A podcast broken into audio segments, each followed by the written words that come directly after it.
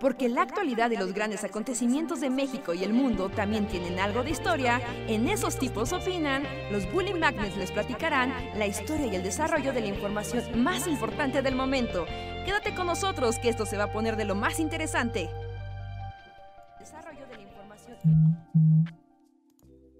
Hola, hola, ¿cómo están? Bienvenidos y bienvenidas a una noche más de El Bully Podcast. Esos tipos opinan con nosotros, los Bully Magnets, que platicamos con ustedes, hablamos de cosas súper random y los deprimimos y alegramos en igual proporción. Saquen las palomitas, pónganse cómodos, que a ver de qué platicaremos el día de hoy. Yo soy Andrés y gracias por conectarse una noche más.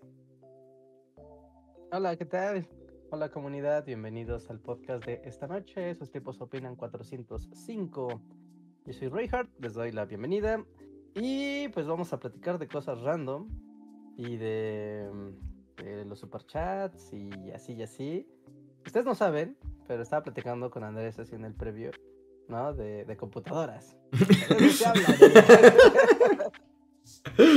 Ajá, porque es una parte importante de esta amistad. Hablar de computadoras eventualmente. Algo, no mucho, lo suficiente. Sí, sí, sí, sí, sí. Y, y estaba, o sea, por hacerle como un comentario a Andrés, pero me esperé, dije, igual ahorita del podcast lo, lo platicamos. Pero ¿no han visto lo innecesario que son las computadoras potentes hoy en día? O sea, hoy, hoy hay mucha potencia de cómputo por una computadora barata. O sea, que puedes vivir con ella años. Pero el ser humano como que insiste en tener computadoras acá megalómanas, que en realidad no las vas a ocupar. O sea, para el- la cantidad de hardware que tienes. O sea, pero, o sea, pero digamos, tu queja es que las computadoras son más poderosas de lo que la gente realmente le saca. ah, ajá, digo, no es una queja, ¿no? Pero es como un poco de las consecuencias del capitalismo desbordado, Ajá. ¿no? De... Hoy en día, fíjense, tú puedes comprar una computadora por 15 mil pesos, ¿no? Ya una laptop de 15 mil pesos, o sea, ya no es una computadora barata. Pero con ese dinero te puedes comprar una computadora de gama media, comillas. Pero que en realidad, aunque quieras, ¿no? Aunque... que me falta volumen. Eso Ah, dicen, pero yo te escucho perfectamente. Igual desde el Streamlabs. Bueno, este... Ajá, pero, o sea, pensando en como de... Tú le preguntas a la banda, ¿no? Oye, ¿tú qué haces con tu compu? O sea, como... ¿Qué, qué es lo que haces? Ya, en serio, ¿qué haces? Ah, pues que ves el Office, que ves el navegador, que tal vez haces algún proyectillo ahí sencillo en, en el Photoshop o algo así, ¿no? Tal vez edito un audio, hago un podcast. Vamos, nada que requieras así Ajá. 8000 teraflops, ¿no? Para nada. Ajá. No, y, y- y un, y un. Y una muestra de eso, ¿no? Por ejemplo, es la computadora con la que, por ejemplo, Andrés y yo teníamos, ¿no? Que teníamos una igualita. ¿no? Que era una computadora con un procesador de tercera generación de Intel, un i7 de tercera generación. O sea, un procesador que salió en 2011. Y al día de hoy, prácticamente todo lo que te pide hacer el Internet, lo, sí, lo puedes hacer. hacer, sí. No, no, no hay nada que te. O sea, puedes hacerlo. O sea, a lo mejor no puedes correr 4K, pero ¿quién necesita eso? O sea, no lo necesitas. Sí, no, no lo necesitas. O sea, no lo necesitas. ¿No? Y, y en caso de que lo necesitaras, pues le pones una tarjeta de video compatible y lo hace, ¿no? O sea, le puedes agregar el pedazo de fierro. Sí. Así que eh, eh, es como raro, es como, wow, una computadora que tiene ya 10 años de antigüedad sigue siendo competente. Pero la tecnología ha avanzado mucho, mucho, mucho, mucho. O sea, ahorita tú el procesador más barato que puedes encontrar, ¿no? O sea, así de, voy a conseguir un, un, un Intel, no sé, ¿no? Un, un i3, o sea, uno de tres núcleos, ¿no? O un Razer, creo que es el 3 también, ¿no? Así, el más barato, el más barato con lo más barato que pueda, son como 6 mil pesos, te vas a gastar en armar esa computadora. Y es fácilmente el doble o triple de potente que las computadoras de hace 10 años, Sí. que eran las más cool de hace 10 años. Y aún así, si esa computadora de hace 10 años al día de hoy es competente, esa computadora barata de hoy va a ser competente de aquí hasta cuándo. ¿No? Entonces, si te vas hacia arriba, al revés, como Sí. de, a ver, ahora voy a comprar una gama media de hoy, o una gama alta de hoy, 2023.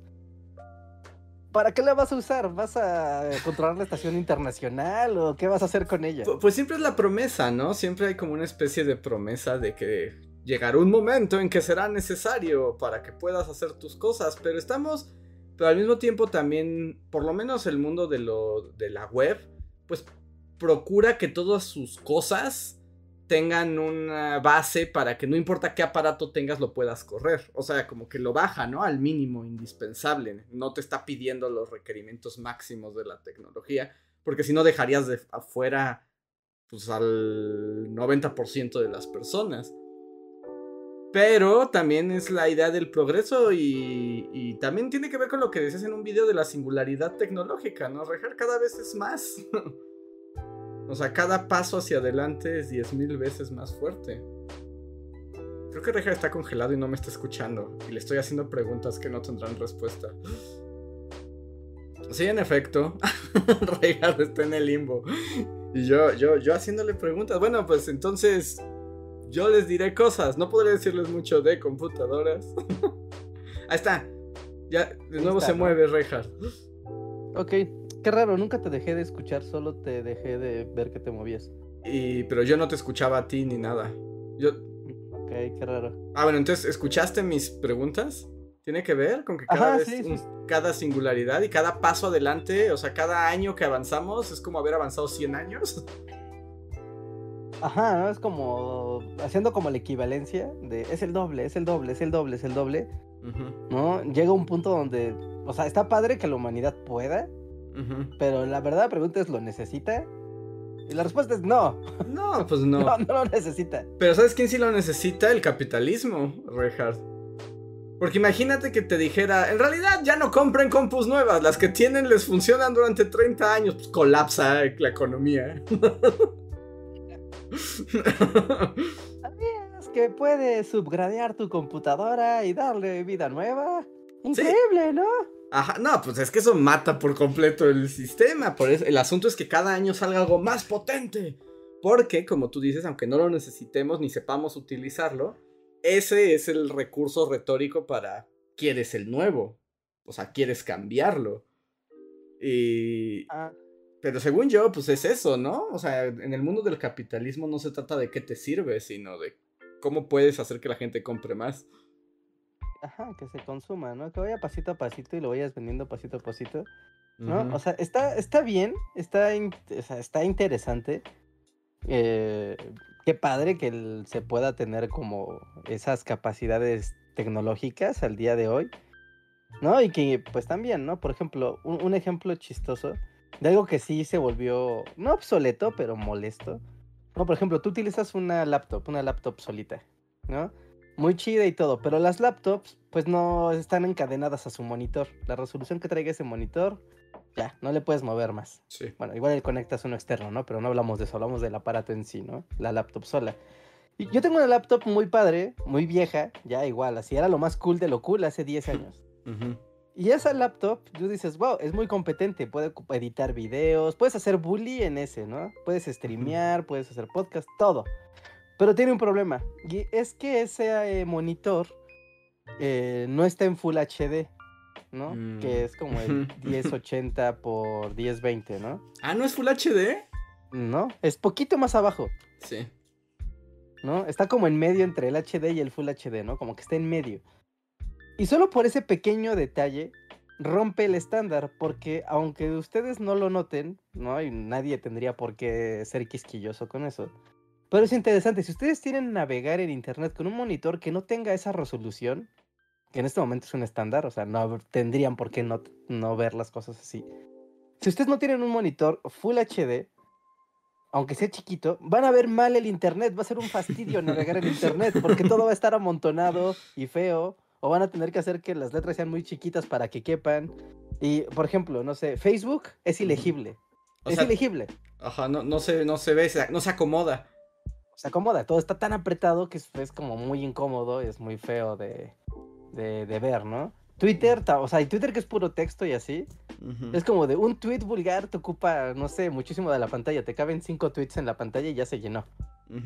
Ah, y es como de, wow, entonces ahí sí. Ahí, ahí sí, sí le cayó la, la obsolescencia porque el estándar es 1080 Y pues ni modo, si no tienes 1080 pues ya te jodiste. Que ahorita que mencionas eso, me recordó algo que me pasó el día- que ah, me pasó hoy. Y es bueno este, comentarlo. En esta onda de, de la estructura del internet y cómo lo ves en tus pantallas. ¿Qué demonios le hicieron a mi Wikipedia? ¿Qué le hicieron a mi Wikipedia, maldita sea? ¿Ya has entrado a Wikipedia, Reinhardt? No, fíjate que no he entrado a Wikipedia desde hace un par de meses. No sé si en tu computadora ya se refleje. A ver, gente, entren a su Wikipedia en computadora, en, en celulares. escritorio. No, en escritorio. Entra a Wikipedia, Rejar, y dime A si ver, tú. Yo veo el- home de Wikipedia y lo veo igual que siempre. ¿Lo ves igual que siempre? artículo. Sí, o sea, pero así, el home lo ve igual. De hecho, me dice, el artículo destacado de hoy es The Beach Boys. Pero no notas ninguna diferencia. No, ninguna. ¿Ninguna? O al menos ninguna sustancial, ¿no? O sea, tal vez tiene un fondito ahí con unas letras muy monas, pero... Que ahorita yo lo estoy notando. Bueno, en. Si lo. Si abro Wikipedia. Está muy. Ah, mira, esto está, esto está interesante. Si la abro en mi sesión de Chrome, en la sesión con mi nombre, Ajá. se ve como siempre.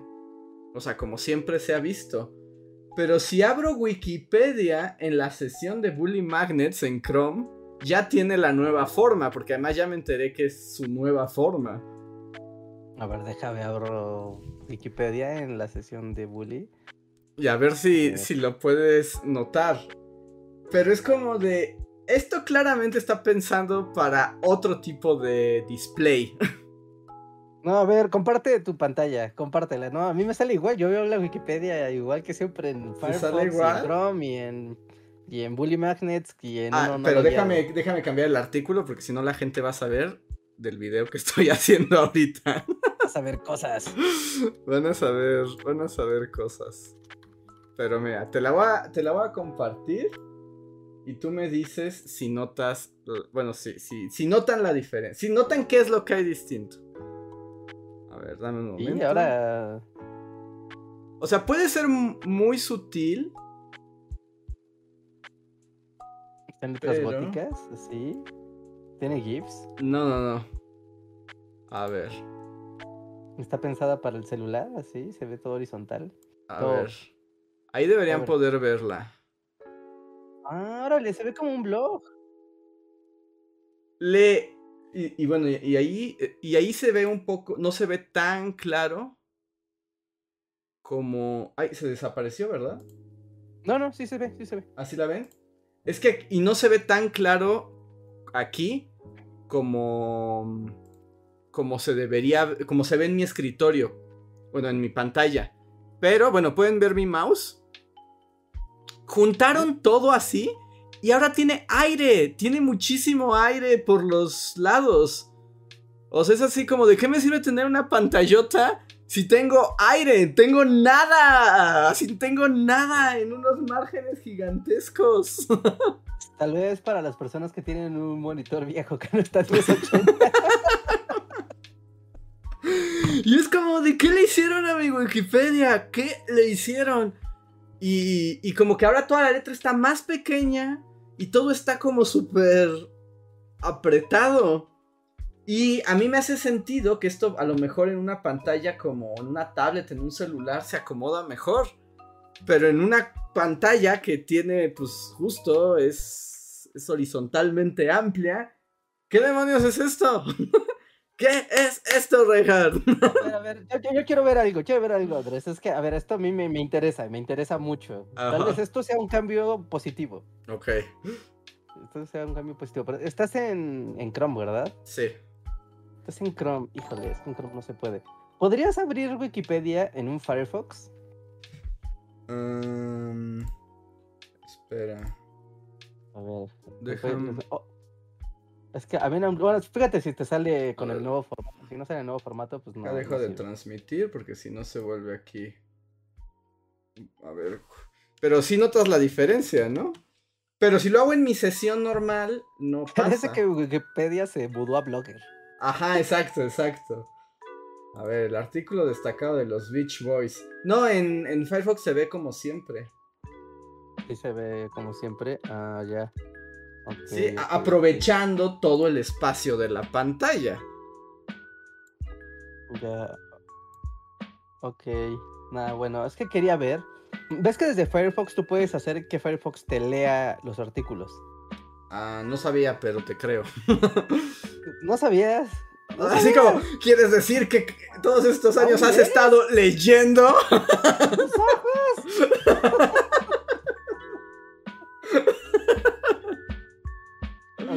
Ok, ok. Mira, comparte la pantalla, le voy a enseñar un truco a toda la comunidad. Esto les va a encantar. Y les va a encantar porque Firefox, no Chrome, Firefox lo hace. Comparto la de Firefox. Ajá, sí, la de Firefox. Ok, aquí van este aventura, eh, tutoriales con Reinhardt. A ver, dame un momento. Esto, esto te, te va a encantar, te va a encantar, Andrés. Bueno, igual y no, porque a ti te gusta leer, pero Pero si odias leer, este es tu truco. este es el truco. Ajá, a ver. Miren, a ver, estamos. Ajá. Ujú, Ahí está. Tú tienes aquí el. El, el artículo de Beach Boys, ¿no? Y dices, ay, qué Ajá. padre, vamos a hablar de los Beach Boys, Ajá. ¿no? Te das cuenta, fíjense muy bien todos, ¿eh? Fíjense bien, tomen nota. Si lo abres en Firefox, tú tienes aquí tu página, pero fíjate arriba donde está anotada la URL. Ajá. Entonces, vete hasta el lado derecho, donde está la estrellita, La estrellita de dónde? ah, de, de la barra de, de Ah, donde está la dirección. Y junto hay un cuadrito que parece un cuadrito de lectura. Pícale ahí. Ajá. Oh, ajá, se, se Y lo vuelve una versión simplificada, donde quita todo y nada más te deja el texto para que lo puedas leer a gusto, Ajá. ¿no? Eh, en este caso, o sea, ya lo que a mí me daba la, la, la impresión, en la parte de hasta arriba, Wikipedia, por, como un estándar, tiene la ficha, todos los artículos tienen una ficha, Sí. ¿no? Y Entonces, donde es el... Ahora sí que muy, muy de, biblio- de biblioteca, ¿no? Es como su ficha bibliográfica, ¿no? Así lo más elemental que debe de tener el artículo, una imagen y datos casi casi personales, Ajá. ¿no? Bueno, si tú le das a la izquierda, eh, hay un menú Ajá, este. y ese menú tiene unos audífonos. Ajá. Dale a esos audífonos. Dale al play. Ajá. Es.wikipedia.org. The Beach Wow. Boys. Colaboradores de los proyectos Está Wikimedia. leyendo todo. 130 y 269 minutos. Lo bueno es que va a leer Beach todo. Boys. No le puedo The adelantar. Beach Boys en dale esto. 1965. De izquierda a derecha. Arriba Mikelov. Brian Wilson. Ajá. En este caso, como el estándar es que haya una ficha, siempre va a leer la, la ficha primero y luego es como muy B, ¿no? Pero tú sub- subraya todo lo que quieras que lea, Ajá. dale play. Carl Wilson. Fallecido. Dennis Wilson. Le va, le da lo mismo. ¿eh? Se siguió Ricky como estaba. Blondie Chaplin. ¿Te valió? No, Sí. Editar datos en no. Wikidata. Pero ahí, The ahí Beach va. Boys es una banda de rock formada en la ciudad estadounidense de Hawthorne, Mira, Los Ángeles, California. En The. Beach Boys es una banda de rock formada en la ciudad estadounidense de Hawthorne, Los Ángeles, California, en el año 1961. Distinguidos por sus Guau. Ahora si le das el forward, pasa al Ajá. siguiente párrafo. ¿No? Entonces, como a veces es muy útil cuando The Beach tienes Boys una lectura sus obras muy- iniciales Ah, sí. en 1966. Pasa al siguiente párrafo, ¿cierto? pasa al siguiente párrafo. Entonces a veces es muy útil, por ejemplo, cuando para leer artículos de Wikipedia que ves que a veces son larguísimos. No, y pues, ah, pues lo pongo para escuchar y mientras, pues no sé, ¿no? Estás limpiando tu cuarto o estás haciendo lo que quieras, Ajá. ¿no? Y lo chido, o sea, y yo a lo que iba con esto, no nada más por decirles, miren lo maravilloso que es Firefox, sino que con el formato que me mostraste, el nuevo formato de. Firefox, tal vez se salta la ficha y pasa directamente al texto para herramientas como estas. Mm, puede ser. Habrá que checarlo, ¿no? Porque al mí, yo ya había, o sea, según ya estuve buscando, porque me entró esa como obsesión, ¿no? Como, ¿por qué cambió mi Wikipedia? Y vi que sí, varias personas habían ya notado el cambio, pero como que todavía no está en todos los navegadores y en todas las sesiones, por alguna razón. Pero Mm, ahora que estaba escribiendo un guion de bully hoy en la, ta- en la mañana, pues justo fue como, ay, necesito un dato de Wikipedia. Y me metí y fue como, ¿qué es esto? Y había demasiado margen en mi, en mi Wikipedia. No, ahí está. Sí, sí, sí, pues bueno, yo creo que igual y por eso están cambiando algunos formatos. ¿No? Por la. Bueno, de por sí la guerra de, de navegadores. Ujú. ¿No? Eh, La gente que pregunta, ¿es solo el navegador de Firefox? ¿Es otro navegador como Chrome o como Bing o como Opera o como Brave? ¿No? Pero eh, Firefox lo hace así por default, o sea, no tienes que instalarle nada. Porque Cuando como que Chrome a- puede hacer todo, pero como que nada lo hace voluntariamente, ¿no? Como que de... Ah, tienes que instalarle plugins y así. ¿no? Entonces luego los plugins ahí están raros. ¿no? Y en este caso, o sea, ya está integrado en el navegador. Lo chido es que a cualquier página que entres, bueno, la mayoría al menos, lo hace. Por ejemplo, si vas a ver, eh, entras por ejemplo a un centro de investigación y hay un paper. ¿no? Y ya ves que luego los papers están así todos revueltos y Sí. tienen links por todos lados y es un... es- o sea, visualmente es como muy sucio. Sí. Le pones esta cosa y primero lo que hace es que quita toda la basura y deja el texto clave en medio para que no te distraigas de leer otra cosa. Y aparte le puedes dar play y pues que te lo lea y es fantástico. Funciona igual con periódicos, con blogs, con sitios académicos, etc. Muy, muy, muy útil, en serio. Ajá, sí, seguro lo es. Seguro lo es. Yo cuando he intentado como que me lea cosas, curiosamente me distraigo más. Ok, ok, ok. Como que... Sí, es así. ¿No, no has in- eh, Ajá. sí, no- no has intentado hacer algo como de niño chiquito? A mí me funciona la, versión de niño chiquito, de niño preescolar. ¿Cómo es esa? Lo pongo a leer, lo pongo a que me lea y lo estoy leyendo junto con la computadora Ah. mientras me hago. Para reforzar, que la maestra te refuerce. Cuando no quiero leer algo, o sea, cuando estoy leyendo algo que considero que es aburrido, ya sabes, de esas veces que te distraes porque te estás aburriendo, Ujú. ¿no? Como que lo pongo y entonces hago que la computadora lo lea mientras yo lo leo y Ujú. así lo escucho y no me desconcentro porque tengo que llevar el ritmo de la máquina. Ah, eso podría ser, ¿eh? Ahorita le estoy pensando una utilidad, más bien porque luego tengo que leer cosas bien aburridas. Y, y sí, que o sea, que están tan aburridas y no están particularmente bien escritas. Entonces, eh, como que la mente empieza como a licuarse mientras vas le- Ah. leyendo. Sí, como que lees, pero tu mente no está procesando lo que está Ajá, entrando por tus Y ojos. tal vez la versión maestra de preescolar podría ayudar a mantener el- la Ajá. atención. Vamos a leerlo juntos, niños. Y ahí estás. Sí, ¿eh? La maestra de kinder virtual eh, puede ser un buen... u- Un buen, recurso. Sí, sí, sí. Digo, el mundo es muy variado y cada quien es como es. Pero sí, tienes razón. Tienes razón. Lo, lo voy a intentar la próxima vez. Pero ¿puedo yo poner textos que no estén indexados en una página? ¿O tiene que ser... O sea, no puedo agarrar un Word y hacer eso. Eh, no, porque particularmente un Word o un Google, un documento de Google, por ejemplo, tú si lo tienes en un Google Drive, puedes hacer que lo lea Google Drive, o sea, desde Google, desde la misma página de Google Drive. Entonces no, no, hay, no necesitas que lo haga el navegador, Ah, ok. ¿no?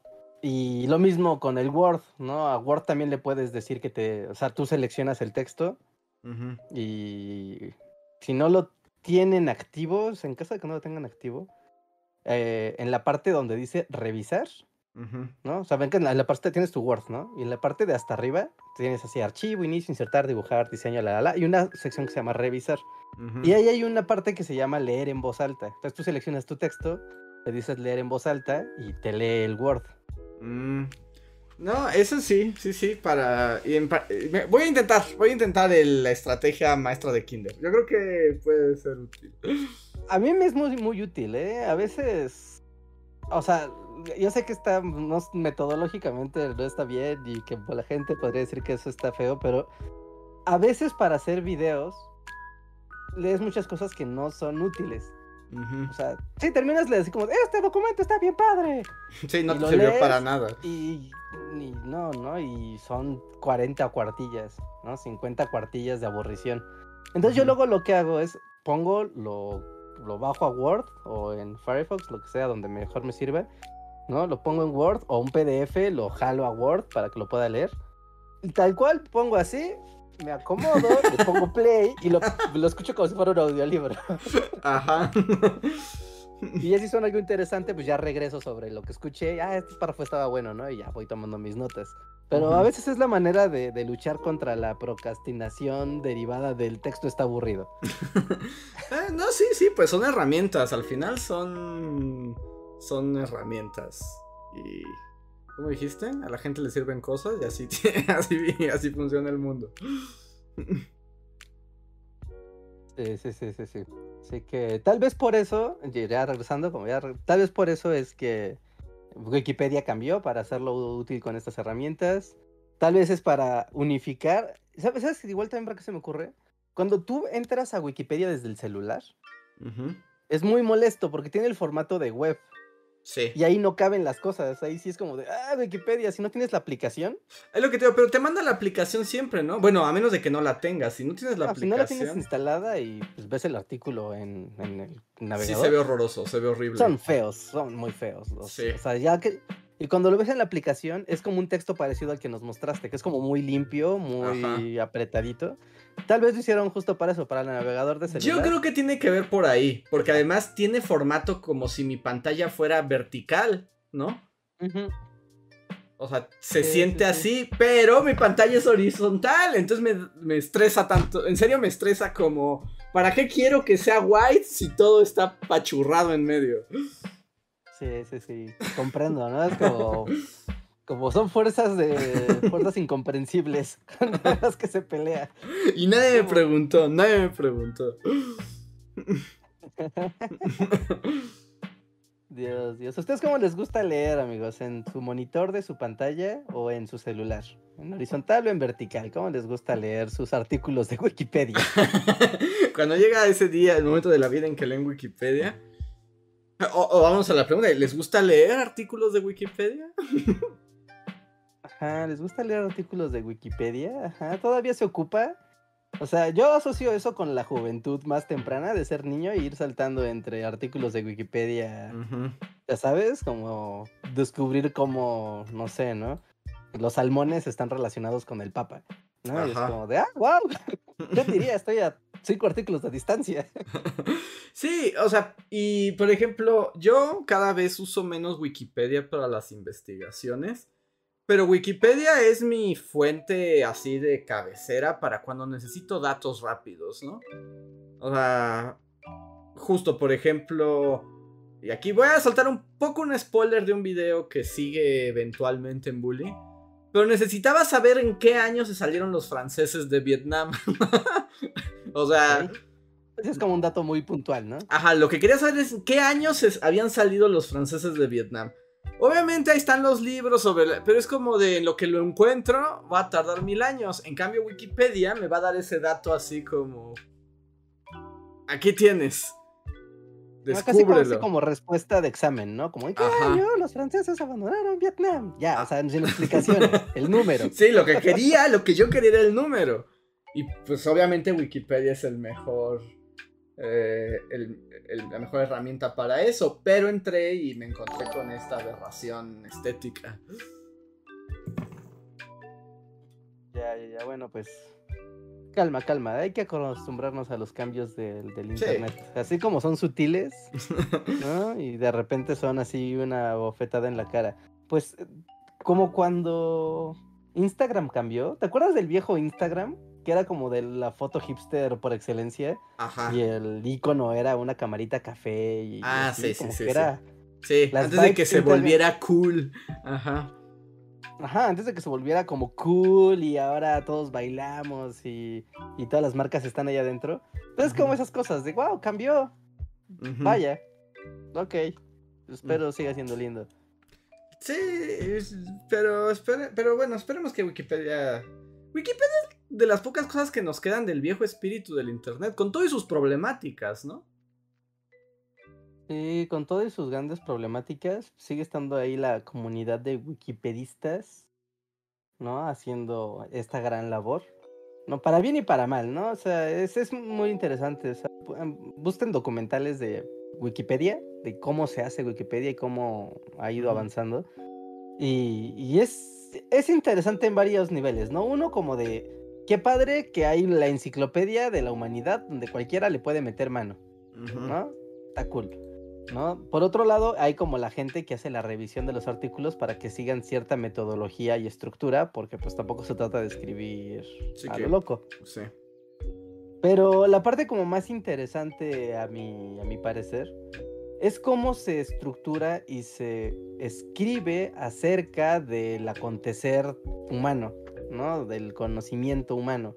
Porque es muy fácil que dos, o sea, que, haga, que haya varias explicaciones correctas del mismo hecho, pero estén escritas de forma distinta y pues, se presten a interpretaciones éticas, morales, políticas distintas.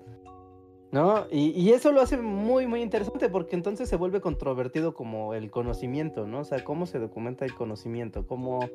eh, ¿Por qué se le da más relevancia a ciertos acontecimientos de la historia que a otros? O, as- o- o al desarrollo de un acontecimiento, pero se menciona más ciertos personajes que otros, ¿no?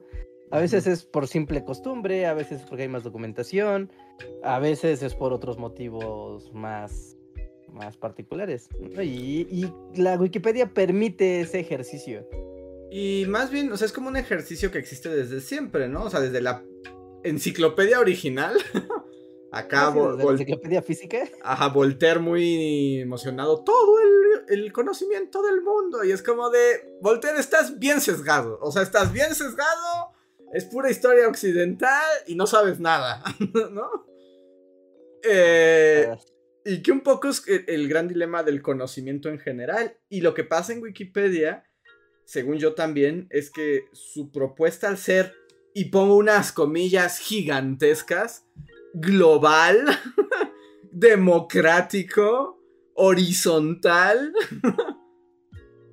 eh, hace como esta cosa que el Internet tiene ese poder, ¿no? De procesos humanos que siempre han estado ahí, pero les mete como esteroides.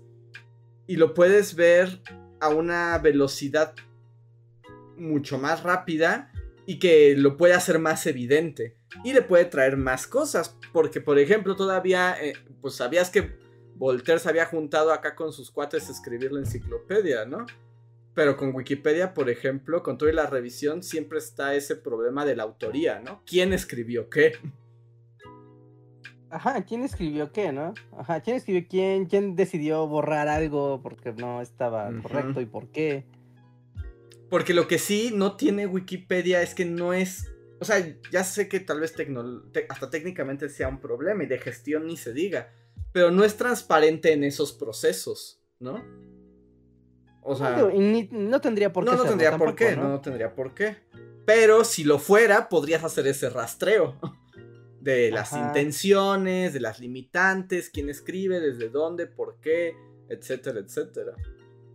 Y otra cosa interesante, hablando de sesgos, y es igual, o sea, al ser un, algo público, eh, también ocurre como el sesgo de popularidad. ¿no? O sea, como de, mira, si ahorita buscamos un... Busquemos artículos sobre la saga de juegos de Metal Gear. ¿Cuántos artículos de Wikipedia hay relacionados a Metal Gear? Se los aseguro que bastantes, Muchísimo. ¿no? sí.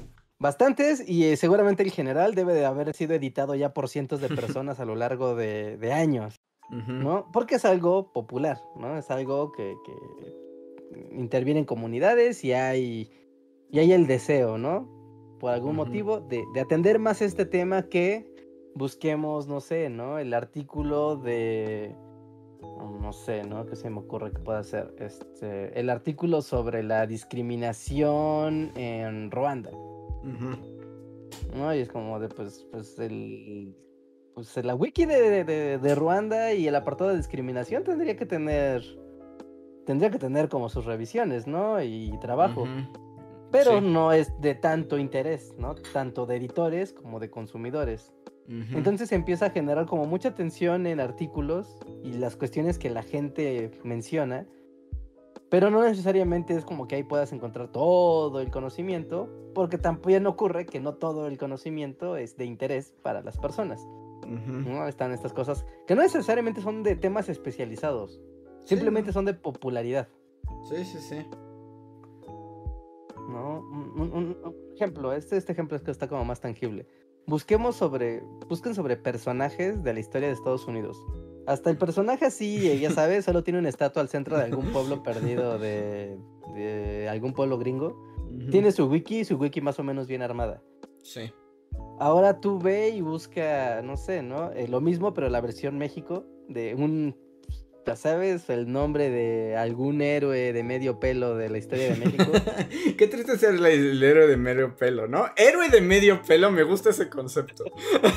o sea, porque eres héroe, ¿no? O sea, eres un héroe, pero de medio pelo. Pero de medio pelo, ¿no? O sea, en tu pueblo te conocen, literal. y luego ni ahí, ¿no? Se saben porque así se llama el pueblo, sí. ¿no? Y tú buscas en la Wikipedia así como de, ah, oye, ¿quién fue? No sé, ¿no? O sea, por ejemplo, se me viene a la mente un tal Víctor Rosales, ¿no? Es como, ah, Víctor Rosales, ¿quién fue Víctor Rosales? O sea, tendrías que saberlo. Pues, pues no. Who cares quién es Víctor Rosales, ¿no? Pero resulta que era un. que Creo que de la época de la reforma. No, fue un vato de la independencia, ¿no? Era como un vato de la independencia y pues ahí fue medio importante en la zona centro del país. Y su Wikipedia son tres párrafos, Si es que tiene. ¿no? O sea, y es, y es eso. Y puede que lo haya revisado tal vez dos personas una vez por al- porque al gobernador se le ocurrió que había que documentar los pueblos del los, los pueblos de- del estado. Y ya, y nadie más va a volver a revisar ese artículo de Wikipedia jamás. ¿No te ha pasado, Reinhardt, mientras haces bully? Yo digo que ha ocurrido, como que te metes a una página de Wikipedia y probablemente eres el primero que la visita desde que se escribió. Ajá, sí, ¿no? Es como, como muy raro. Es entrar así como en las, en las bibliotecas físicas. Como Ajá. cuando agarras ese libro que se ve que hasta está pegado a los libros vecinos. Y Sí. tanto tiempo sin haberse movido que hasta suena. sí, sí, sí. Mucho ha pasado desde que alguien vio estas páginas. sí, sí, sí, pero pues porque el con- así es el conocimiento en general, ¿no? O sea, así funciona. Sí, no, no sé, mira. vamos Dime un personaje de videojuegos, así que quieras. El que sea, Sí, sí, así un personaje de videojuegos. eh, N Cortex de Crash Bandicoot. Ah, el doctor N Cortex, ¿verdad? N Cortex. A Ajá. ver, vamos a ver. Vamos a buscarlo. Doctor Neocortex, aquí está. Ajá, claro, tiene su. Y fíjate. Así, y en español, o sea, fíjate, tiene artículo en 1, 2, 3, 4, 5, 6, 7, 8, en 9 idiomas. No, más 5. ¿no? O sea, está en 14 idiomas. Tiene imágenes y tiene aquí mucho. Ajá. O sea, pueden buscarlo, ¿no? Aquí está el doctor Neocortex. Ahora vamos a buscar a. No sé, un héroe de la independencia Nos de. habían México. puesto aquí, a Juan Nepomuceno. Ajá, a ver, Juan Hipomuceno. Nepomuceno, Nepomuceno. A Nepomuceno, ajá, claro. A ver, espera, espera. Juan Nepomuceno. Vamos a ver. Juan Epomuceno y Almonte tiene pues, una cita, una foto. Llegó a foto. Hay que decir que hay unos que ni a foto llegan. O sea, si lo vemos así en la calidad del, del, del artículo, el doctor Neocortex popular. Sí, por supuesto, por supuesto. Por sesgo de popularidad. O sea, no es por otra cosa, es sesgo de popularidad. ¿no? Ujú. O sea, solo la, la wiki en español. No, no, para no meternos en todas. Solo la wiki en español, la de Doctor Neocortex está más chida Ujú. y tiene más revisiones y tiene más datos que la de un héroe de medio pelo de la Nah, de México.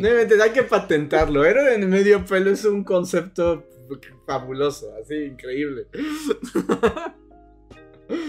Pero bueno, y luego también están cruzados por otras cosas, ¿no? Y que bueno, eso también es un asunto en el mundo digital muy claro, que es el idioma. Eh, incluso, o sea, en Wikipedia, que es el ejemplo que ahorita tenemos, o sea, el mismo artículo en inglés y en español siempre es muy diferente. Y muchas veces el artículo en inglés está mejor y a veces el artículo en español es solo una traducción del del inglés.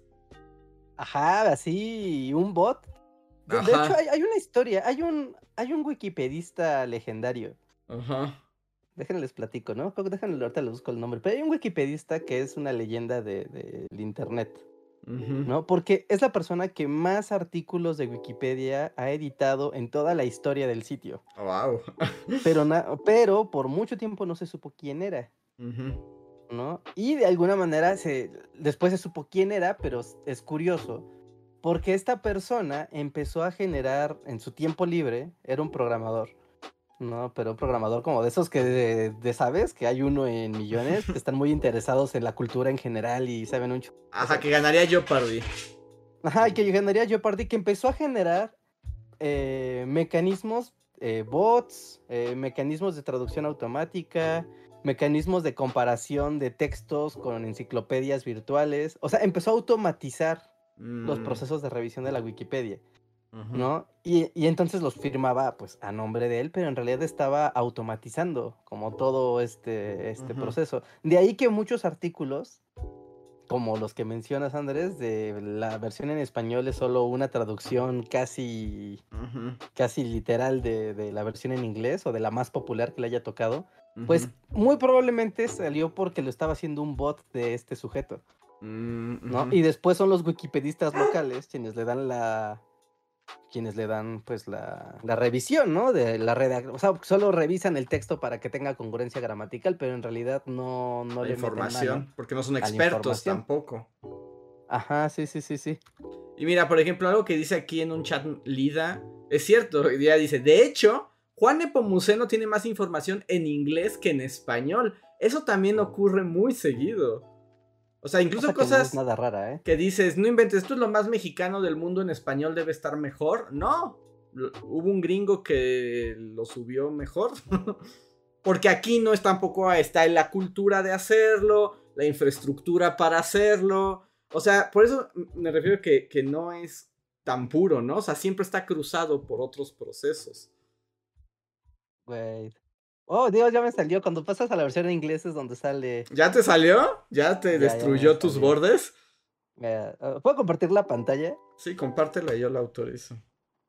Espera, eh, dígame si este no es el ser más noble del mundo. Eso sí, es como, como. ¿Sí? ¿Así? A ver, pues compártela. es el ser más nombre del. eh, sí, sí, sí. Es como un hámster persona. Es como un hámster, ¿no? Es como un hámster bueno. ¿Y cómo se llama él? Steven Priut. Steven Pruitt es el mayor editor de Wikipedia de la historia de Wikipedia. Así es, es el mayor editor de la historia de todo Wikipedia. Y curiosamente, su propio artículo de Wikipedia es muy pequeño. Ajá. Es muy, muy pequeño, pero sí, es el máximo editor de la, de la, de la Wikipedia en inglés y ha editado cerca de 5 millones de artículos. Ah, sí, está muy loco. ¿no? Y de su pero, o sea, por este mecanismo que les cuento, ¿no? De que él logró automatizar muchos procesos para poder estar generando la Wikipedia de, de manera casi, casi mecánica. Es que no quiero decir con inteligencia artificial ni robotizada porque no es eso. ¿no? O simplemente crear como pasos de procesos. Y de su propia mano, él inició, ¿no? Ahí sí, él inició 33 mil artículos. Wow, son muchísimos. Es, un, sea, es un gordo del internet muy poderoso. Sí, no, esto, esto es el internet. Estos gordos son el internet. De hecho, es el internet. de hecho, no lo podemos ver, pero en realidad todos esos gordos con ese rostro y así están conectados así por un cable de- que le sale de las nucas. Todos forman el internet. Ajá, sí, sí, sí, sí, sí. Sí, sí, sí. Tú llegas a golpear uno, todos sienten el golpe. Hasta ya así de conectados están. Son una mente colmena de gordos. Sí, pero bueno, ya con esto sigo el. Ajá, bus- busquen, o sea, hay, hay un documental sobre Steven Priut. ¿Ah, tiene un documental? Hay un documental sobre Steven Priut. Y sí, igual lo, lo mencionan en documentales de Wikipedia en general. Pero está muy padre, está muy, muy padre. Y por mucho tiempo él fue anónimo. ¿no? Y se encontraba justo con esta, con esta dificultad de editar los artículos, porque al momento en que tú, o sea, tú lo mecanizas, dices, ah, ok, voy a agarrar la enciclopedia de Oxford y ya sabes, las grandes enciclopedias del, del mundo, Ujú. Y voy a trasladarlas a la versión pública de Wiki. Ok, Ujú. va. ¿no? Y hasta ahí está bien, ¿no? Pensándolo con ese, con, con ese razonamiento de, de, de, de, extraer lo que ya está investigado y llevarlo al formato sí. digital. Pero al momento en que la humanidad eh, puede editar y meterse, ahí es donde él ya decía como que, ay, tal vez ya no me gusta tanto, porque empieza a volverse un conflicto de poderes. Sí. ¿No? Y, uh -huh. Incluso, o sea, tú puedes decirle, a ver, Steven Pruitt agarró y sacó una investigación súper loca de un chorro de enciclopedias con sus bots, juntó artículos de ocho enciclopedias diferentes, se hizo un artículo robotizado, pero que es muy preciso porque su fuente, sus fuentes son enciclopedias que ya estaban escritas, uh -huh. ¿no? Y validadas. Versus llega un profesor de la UNAM y dice, pues yo soy profesor de geología y pues yo digo que este artículo está mal, uh -huh. ¿no? Persona que también tiene autoridad sobre su, su ramo, uh -huh. pero que al momento de editarlo es como de, ¿quién tiene la razón? ¿El bot de las enciclopedias o un especialista vivo? Pues el especialista en realidad, porque probablemente el especialista ya, o sea, su propia información sea sobre eso que ya estaba escrito, pero como un paso más adelante. O sea, es como, como, es como la fuente viva. Pero también es cierto que el académico jamás se va a detener a hacer eso para el público. Sí, sí, sí. ¿No? Y, y aquí es un problema que también, que es como la, el desplazamiento de la autoridad, ¿no? Eh, me gusta desplazar a la autoridad. y, y no tanto, bueno, sí, o sea, sí, aunque más bien lo, me refería a que la autoridad es como lo que valida el discurso, ¿no? Ajá, claro, claro, ¿no? Eso es lo que le da su. Es lo que le da su legitimidad. Que por ejemplo, la academia, los académicos, para eso sirven. Esa es su función real en la vida. o sea, como una cábala de ancianos sabios que de alguna manera validan el conocimiento. Porque son autoridades, porque toda su vida lo han hecho. Y porque solo ellos lo pueden hacer, porque fueron construidos desde la cábala más loca. Pero lo que hace. ¿no? Ajá. Pero lo que hacen estas tecnologías al democratizar esa posibilidad es que ya no tienes que pasar por la cábala académica para editar el artículo de conocimiento, ¿no? Pero es como de tienes autoridad o no para hacerlo. Y eso pues genera muchas preguntas y dilemas de nuestro mundo contemporáneo. Y grandes conflictos porque si tenemos, o sea, igual, regresamos al universo de los académicos así con cuchillos, uh -huh. ¿no? Y tenemos dos, o sea, tenemos dos uh, hipótesis distintas sobre la explicación de un hecho. Uh -huh. ¿Cuál edita la Wikipedia? O sea, uno llega y le borra al otro y le dice, no, pues es que sabes qué, que no. Porque justo, digamos, en el mundo académico, esos académicos serían puestos a pelear y a demostrar. Y en una discusión eh, que se prolongaría. Y además, no nada más serían esos dos, sino habría todo este consejo de académicos validando o no cada una de estas versiones. Hasta que en un punto se llegue a acordar. Tal vez esta es la más cercana a lo correcto. Pero la academia siempre te va a decir, se puede revisar, ¿no? O sea, no vas a llegar a una verdad absoluta. Y el asunto de... Y ese no tiene que ver tanto con Wikipedia, sino con la idea de la enciclopedia, ¿no? La enciclopedia Ajá. lo que te vende es como la verdad, pero pues es que no la puedes alcanzar enciclopedia. Por eso hay ancianos que siguen leyendo y escribiendo cosas sobre lo mismo durante... Forever. Y, eh, en, por ejemplo, en una publicación académica, habría otros académicos que leerían y dicen, vamos a publicar lo que dice el viejito 1, porque el viejito 1 bla, bla, bla, bla, bla. Y habría otro libro que diga, el viejito 2 dice bla, bla, bla, bla, bla, bla, bla. Y existiría eso en ese ambiente académico. Pero en Wikipedia no, habría que elegir uno, porque Wikipedia no hace crítica de fuentes. No hay crítica de fuentes dentro de Wikipedia, por lo general. Ah, sí, sí, o sea, si tú llegas acá con tu discurso terraplanista o profascista o tú sabes, uh -huh. estos discursos de los que ahorita permea el internet, radicales y anti Ese es otro punto, además, porque aquí además estábamos hablando como de versiones diferentes. Ya hay que elegir una, ¿no? Ajá, sí, sí, sí. Pero además, si, si tomas en cuenta que tal vez una es terriblemente nazi. Ajá, no, o sea, tú podrás, imagínate que sutilmente tú edites el, el artículo de la Segunda Guerra Mundial o alguna batalla, ya sabes, algún acontecimiento de la Segunda Guerra Mundial y sutilmente hagas modificaciones muy sutiles, muy pequeñas, pero lo suficientemente efectivas a nivel eh, narrativo, mm. ¿sí? Sí, sí, sí. para que justifiques algo que no es correcto, Sí. ¿no? Como para que, para que des a entender que, es tú, que fue correcto hacer algo que en realidad no lo fue. Que también ocurre desde la academia, ¿no? Pero justo para eso tienes un ejército de ancianos peleándose sobre qué es válido y qué no. Pero el asunto en Wikipedia, en un lugar donde no está arbitrado por nada. O sea, sesgo siempre va a haber, ¿no? O sea, siempre habrá sesgo. Pero al no haber una forma de arbitrar, sí existe la posibilidad de, como tú dices, que sutilmente inclines hacia un lado o hacia otro la interpretación. Ajá, sí, y, y lo hagas ver como un artículo revisado.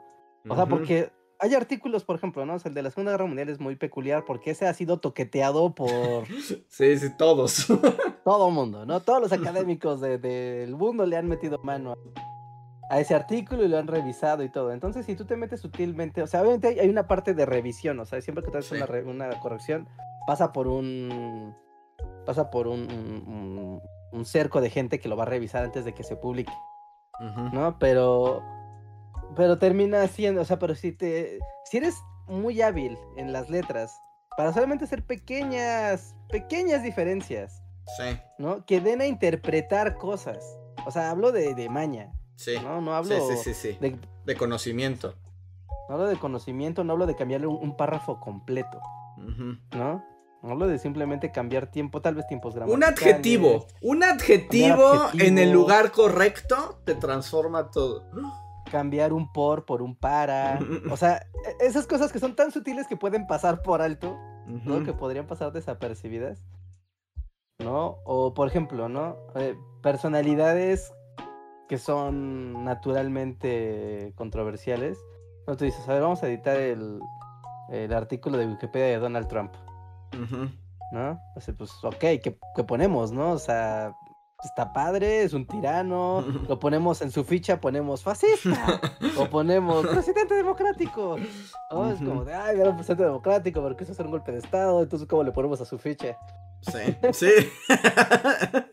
Porque además, es cierto que también, o sea, las fichas, como cualquier ficha, pero las de Wikipedia es eso, ¿no? Como las fichas que dicen dictador. Y es así como, a ver, a ver, pero ¿a qué entiendes por dictador, Wikipedia? O sea, ¿tú qué estás entendiendo por dictador? Y pues. Wikipedia no te va a decir, nada más es como, pues me pareció correcto. Y la pregunta es, ¿a quién le pareció correcto? ¿Desde qué perspectiva? ¿Desde dónde? Bla, bla, bla, bla, bla, bla, bla. Pero bueno, no es el espacio para hacerlo, pero pues así ocurre. Sí, sí, sí, sí, sí. Entonces, por eso la Wikipedia es tan maravillosa. Ajá, y controvertida. Y Y controvertida. Los académicos la odian, ¿eh? La odian así con todo su corazón. Sí, yo no veo por qué la odian. O, bueno, o sea, sí entiendo por qué, pero no veo desmedido Wikipedia. Porque aquí, fascista del internet, es como, mire, joven, si no la edita, no Sí. comente. Es lo que yo también diría. Que, que la responsabilidad en todo caso de los que realmente, de los expertos, ¿no? Sería también involucrarse y aplicar su expertise para lidiar con eso, pero pues no, no es tan fácil. Sí, ¿no? Es como, pues, mira, si esto es un mal, es como el mal en la tierra, la desinformación. Bueno, pues entra y edítala y pon la información que es correcta, con las fuentes correctas, ¿no? Y utiliza tu capacidad y tu autoridad para, para poder aterrizar este tema de una manera que sea beneficiosa.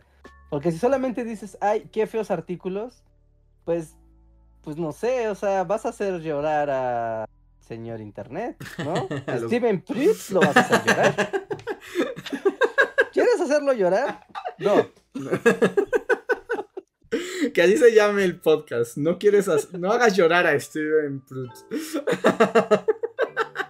Su cara, ¿no? esa foto que les enseñas. Sí, sí, sí. Ya está, ya está puesto el título. Este podcast. Pero No, sí, porque pero es complicado porque también se entiende ese odio. Por ejemplo, un asunto muy peligroso en Wikipedia es el aparato crítico. Entiéndase las notas al pie, ¿no? Eh. Que un poco es lo que valida la información y la permite verificar. Pero luego en Wikipedia es algo muy curioso porque puedes escribir el artículo y dejarlas como abiertas y no sé si lo han notado, que luego viene una nota al pie, que lo que dice la nota a pie es como verificar. Ah, no, es como esto no está verificado. O sea, está Ajá. publicado, pero no está verificado. Y por ejemplo, eso es algo que un conocimiento más formal no permitiría. Tú no puedes, o sea, aventar netas y publicarlas si no tienes la verificación de la información. Aunque después resulte incorrecta o el análisis no sea adecuado, etcétera, ¿no?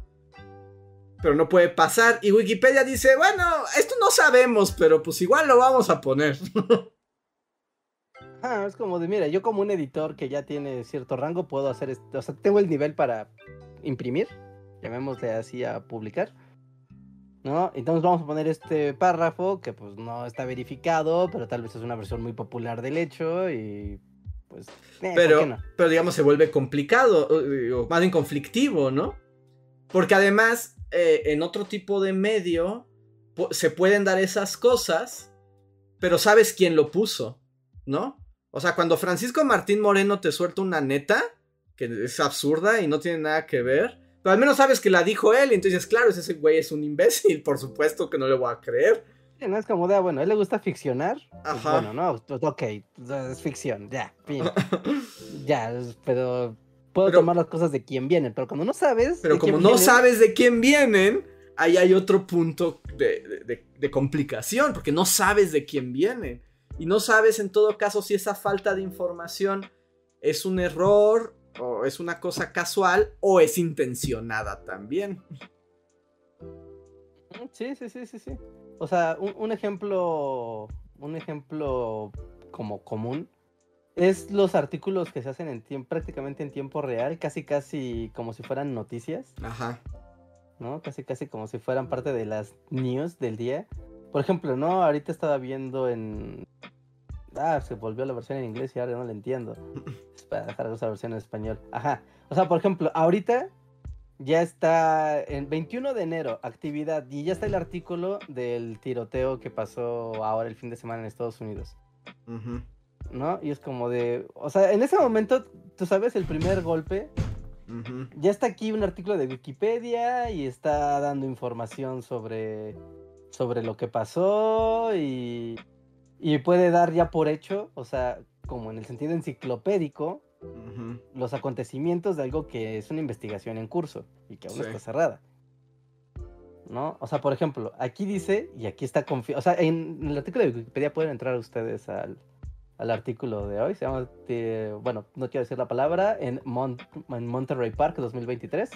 Ujú. ¿no? Y dice, el pistolero que murió de una, de una herida de bala autoinfligida durante el enfrentamiento con la policía de Torrance al día siguiente fue identificado como Hu Chen Tran de 72 años, ¿no? Pero no está verificado que esta persona sea el pistolero, o sea, no está confirmado que haya sido él, Sí. pero aquí en la Wikipedia ya está, ¿no? Sí. Y lo está firmando, una enciclopedia. Ajá. Sí, es que lo afirma. Porque te digo, no hay espacio para la discusión en una enciclopedia. Bueno, en, las en- en algunas enciclopedias sí, pero en Wikipedia no. O sea, no hay espacio para... Pocas veces encuentras un apartado que diga, bueno, pero esta información es discutida porque fulano dice que tal y mengano dice que tal y esto no está... O sea, a veces ocurre, pero no es la norma. Ah, sí, sí, sí, pero no, no, no, no es la, no es la norma, pero ah, también estas cosas, y no sé si las hizo alguien, o sea, por ejemplo, este artículo, yo no sé si lo hizo un alguien o un algo, También. ¿no? Porque tú puedes agarrar a ChatGPT y decirle, ChatGPT, dime todo sobre... Todo odio a ChatGPT. Monterey Park". Odio a ¿Eh? ChatGPT. Lo odio. ¿Lo odias? Lo odio, lo odio. Si fuera una persona real, tendría un problema con él. Sí, usted no me agrada. ¿Por qué? Por, o sea, ¿por, por qué? O sea, ¿por qué no te gusta ChatGPT? Está ¿Cómo- crea- va a crear muchos problemas. Esa cosa va a crear muchos problemas. Ok, sí. Sí, Oh. sí, sí, sí. O sea, por ejemplo, ahora cada vez veo más este. Más como videos o artículos. Más o menos te voy a plantear la situación que he visto como replicada, ¿no? Como esta idea de que el internet solo sirve para hacer dinero, ¿no? Entonces es como. He visto como muchos de. Oh, ¿cómo usar ChatGPT para hacer dinero, ¿no? Y entonces he visto unos que es como de. Por ejemplo, para hacer videos o para hacer contenido que la gente quiere. Y puedes vender esos guiones, pero no quieres escribir un guion. Entonces le puedes decir, ya GPT, hazme un guion sobre tal cosa. Y ya lo mandas y te pagan. Pero es así como, ¿y nadie lo leyó? ¿Nadie lo verificó? Y esa cosa se va a producir, se va a publicar, se va a distribuir. Y, y nadie fijó porque todos confiamos en una inteligencia artificial que asumimos puede hacer las cosas. Hasta que llega a manos de un experto y el experto ya dice, oye, esto, esto está todo, todo raro. Que siempre ha sido así, nuevamente, siempre ha sido así. Pero lo- mi problema con ChatGPT es que justo como ahora millones de personas lo pueden usar irresponsablemente al mismo tiempo, se va a generar una cantidad de información tan grande que necesariamente no, no tiene sentido. que es más ruido. Es como, de por sí ya hay un montón de ruido en el mundo de internet. Y siento que este maldito bot, o sea, es como subirle a 10.000 por hora. Es así como de lo que ya habíamos comentado, porque ya no sabes de dónde salió nada. Mm, No, no, no, o sea, está, está padre el tema.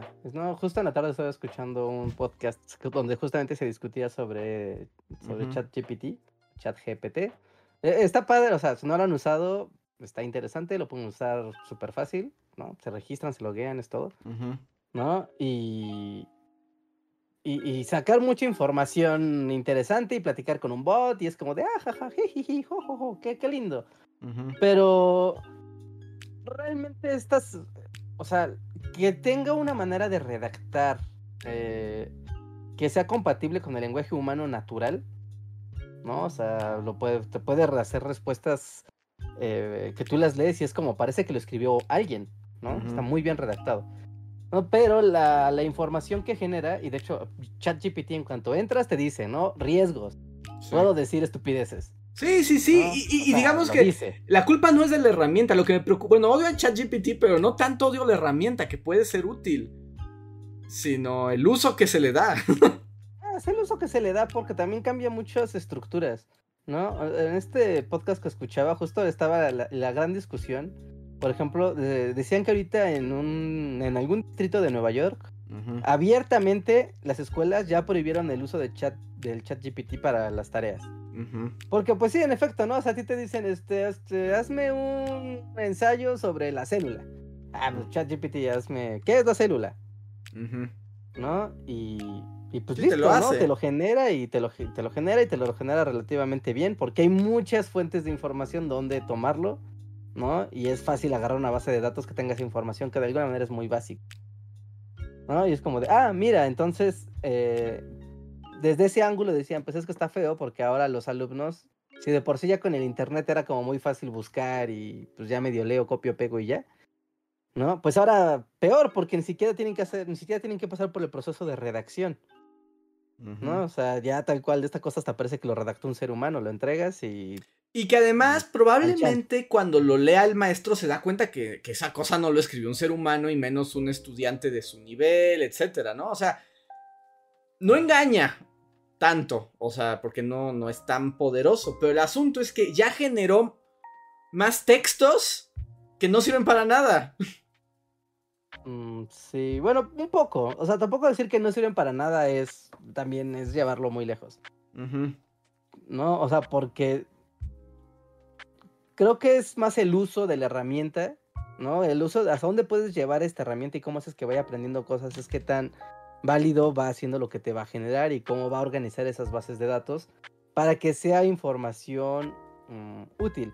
El problema es si lo utilizas solo porque sí y das por hecho que la información que sale de ahí es certera, pues entonces, pues entonces estás cometiendo un... Justo, y a eso un- me refiero. A eso me refiero. Claramente que como herramienta sirve para cosas y le puedes, y seguro tiene usos muy, muy, muy útiles. Mira, les voy a dar un ejemplo. Un ejemplo. Ajá. Justo estoy, justamente estoy así en ChatGPT en este momento, ¿no? Y le pregunté, ¿no? Por algún motivo raro de la Ajá. vida le acabo de preguntar, ¿cuántos humanos hay en el mundo? Ujú. ¿No? Y me respondió, la población mundial de humanos se estima aproximadamente en 7.9 mil millones de personas en 2021. Sin embargo, Ujú. este número está en constante cambio debido a nacimientos, puertes muertes y migraciones. ¿no? Ujú. Ese, esta segunda parte del, sin embargo, este número Sí. está en constante cambio. O sea, esto es como de, pues esto es algo, pues, esto es inútil, ¿no? Esto no, no es una información que sirva. O sea, es como de, de ¿por qué está toma La pregunta es por qué toma esa información como para justificarse. Pero es como de, no me digas Sherlock, pues por supuesto. o sea, no es nada que realmente aporte. No, es como de, ok, a ver, vamos a hacer, dime más. Dice, la población mundial está distribuida en diferentes países y continentes. Asia es el continente con la población más grande, seguido de África, Europa, América del Norte, América del Sur, Oceanía y Antártida. China y India son los países con la población más grande del mundo. La población mundial también está con constante crecimiento debido a una tasa de natalidad relativamente alta y una tasa de mortalidad relativamente baja. Sin embargo, algunos países están experimentando un declive en su tasa de natalidad y un aumento en su tasa de mortalidad debido a los factores como la urbanización, la educación y las, la educación de las mujeres y la disponibilidad de anticonceptivos. Cosa que sí está más o menos aproximado, más o menos. Y es como de, pues esto está, pues está bien, aunque no te dice cifras ni datos, Ahora, ¿no? esto Pero es no, una interpretación. no lo sé, pero a ver, Rejar, o sea, ya tienes ese texto, digamos, que te dio el, la inteligencia artificial. ¿Puedes saber de dónde sacó esa información? Exactamente. A ver, vamos a preguntarle, ¿de dónde sacaste esa información? Dice, la información que te di sobre la población mundial es un conocimiento generalizado. No, no, no me vengas, es que eso no es cierto, es que eso es, eso es, eso es completamente absurdo y me ofende. No, es como, pues crucé datos y pues crucé datos. Espera, todavía no acabas que está escribiendo. Un conocimiento generalizado. Es como decirle, pues eso se sabe. Ajá, pues es, pues es lógico, ¿no? Es lógico. No, no, Dice, dice, "No, la información que te di sobre la población mundial es un conocimiento generalizado. Se basa en las estimaciones de las organizaciones internacionales como la ONU y el Banco Mundial. Estas organizaciones utilizan una variedad Ay, se- ChatGPT mató a Reinhardt. Creo que las las máquinas las máquinas destruyeron a Reinhardt. Exacto, eliminado. ¿Con cuáles son tus fuentes, jovencito? O sea, si a mí un alumno me dice, ah, es conocimiento general, es como reprobado, morro. Es así como, no puedo confiar en el conocimiento general. Eh, no, sí, Reinhardt lo mató este, Terminator.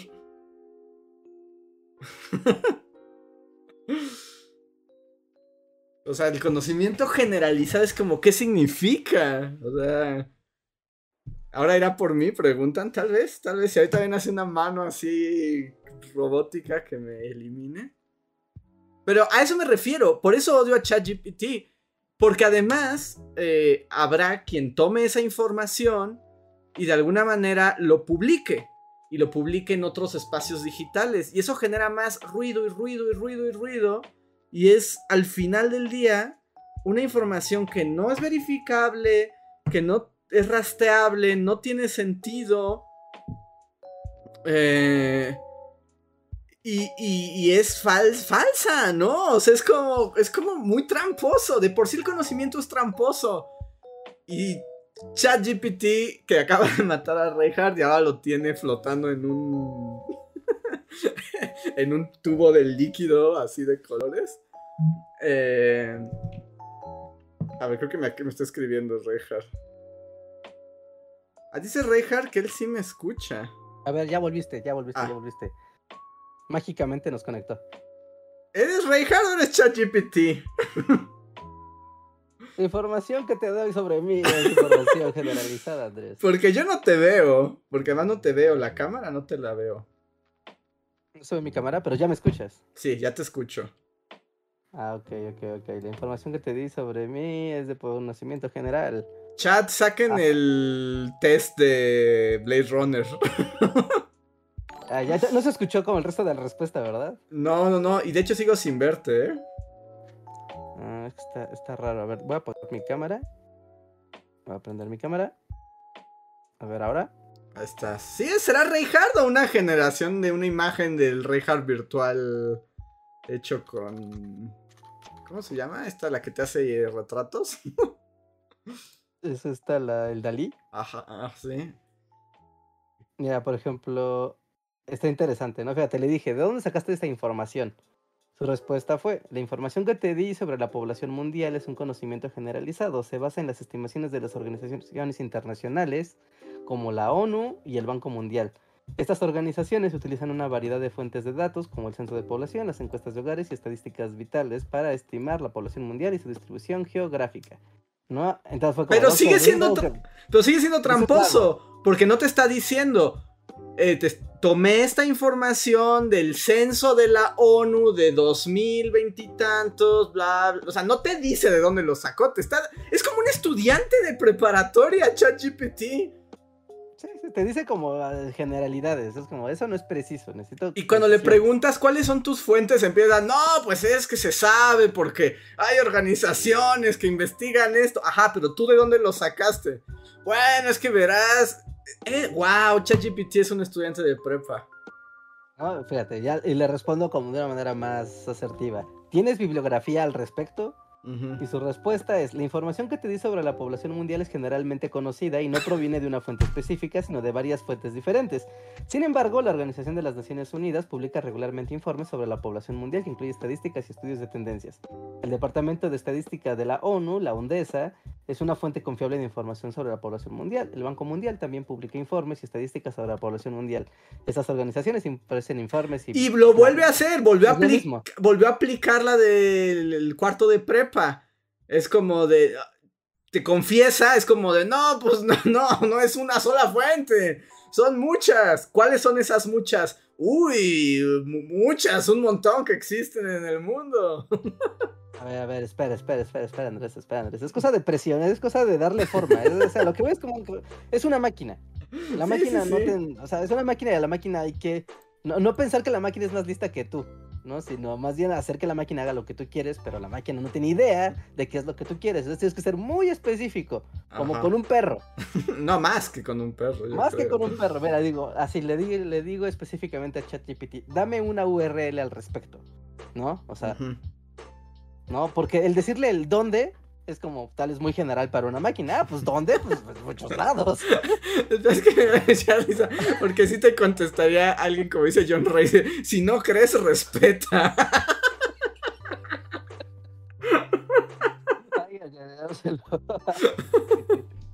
¿No? Y ya le digo, dame una URL al respecto. Y me dice, aquí te dejo algunas URL de la ONU y del Banco Mundial donde puedes encontrar información actualizada sobre la población mundial. Ahora hay que ver si esas URL sirven.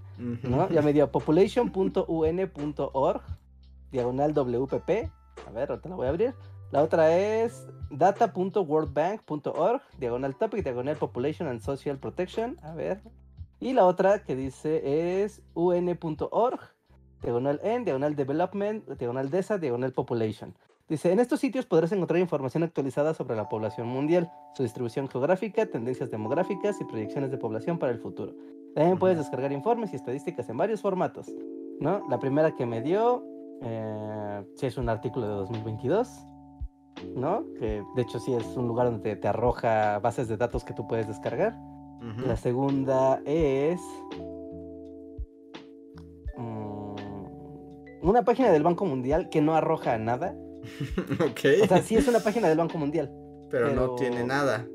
No, y te dice, ¿puedes descargar aquí una base de datos? A ver, vamos a descargar una base de datos. no, Reinhardt se va a corromper todo, es una trampa.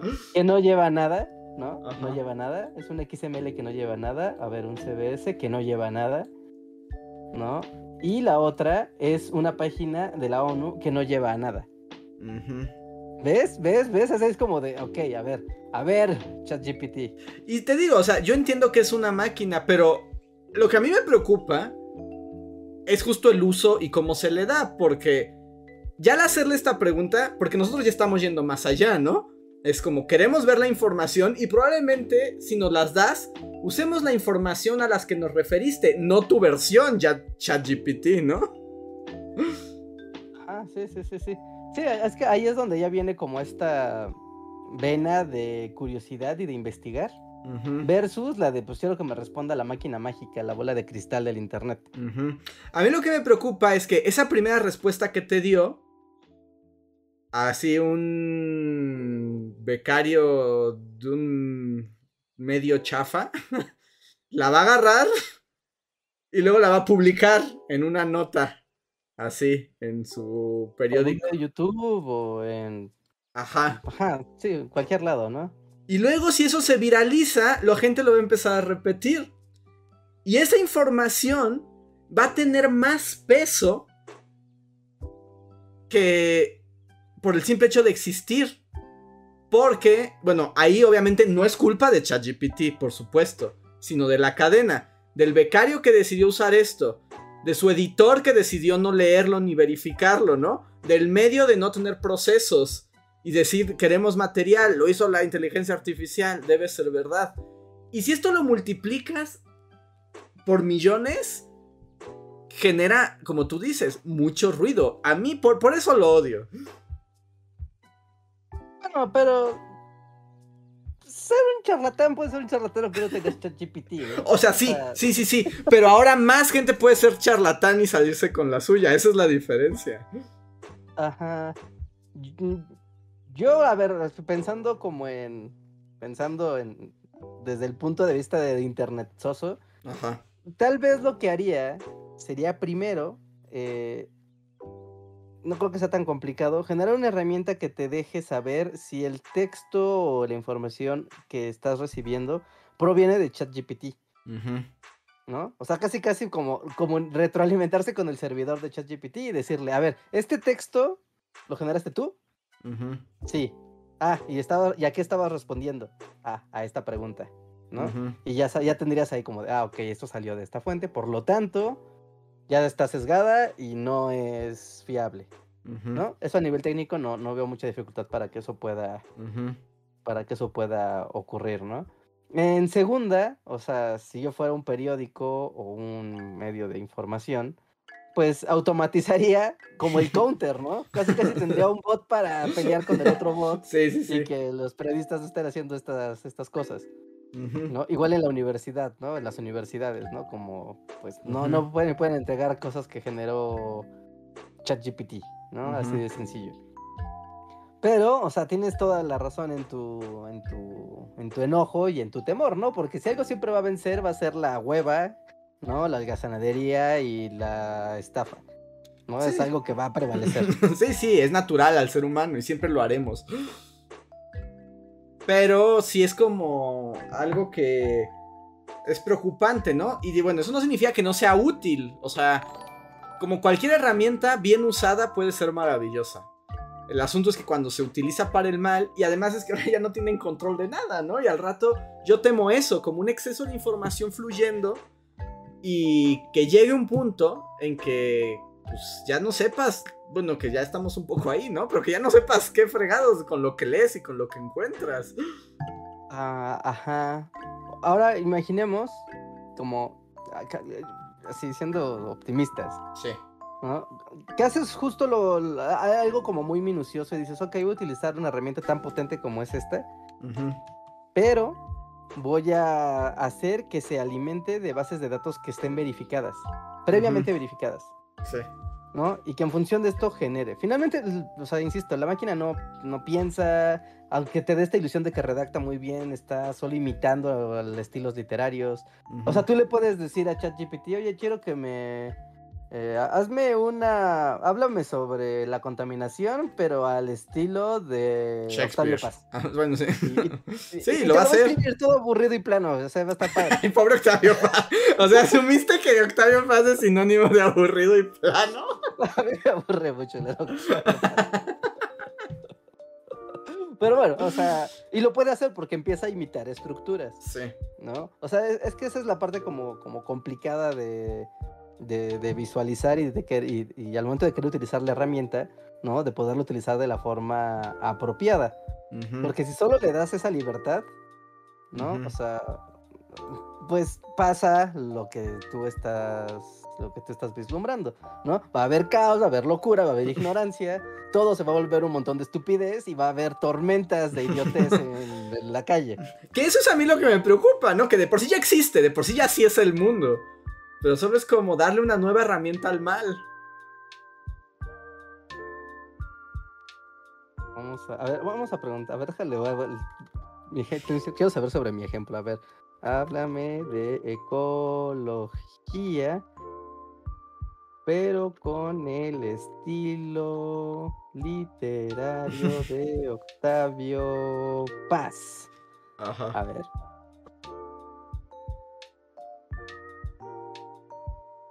Si La ecología, según Octavio Paz, es una forma de ver el mundo como un todo, como una red de relaciones e interdependencias en la que cada ser y cada cosa está conectado con todos los demás.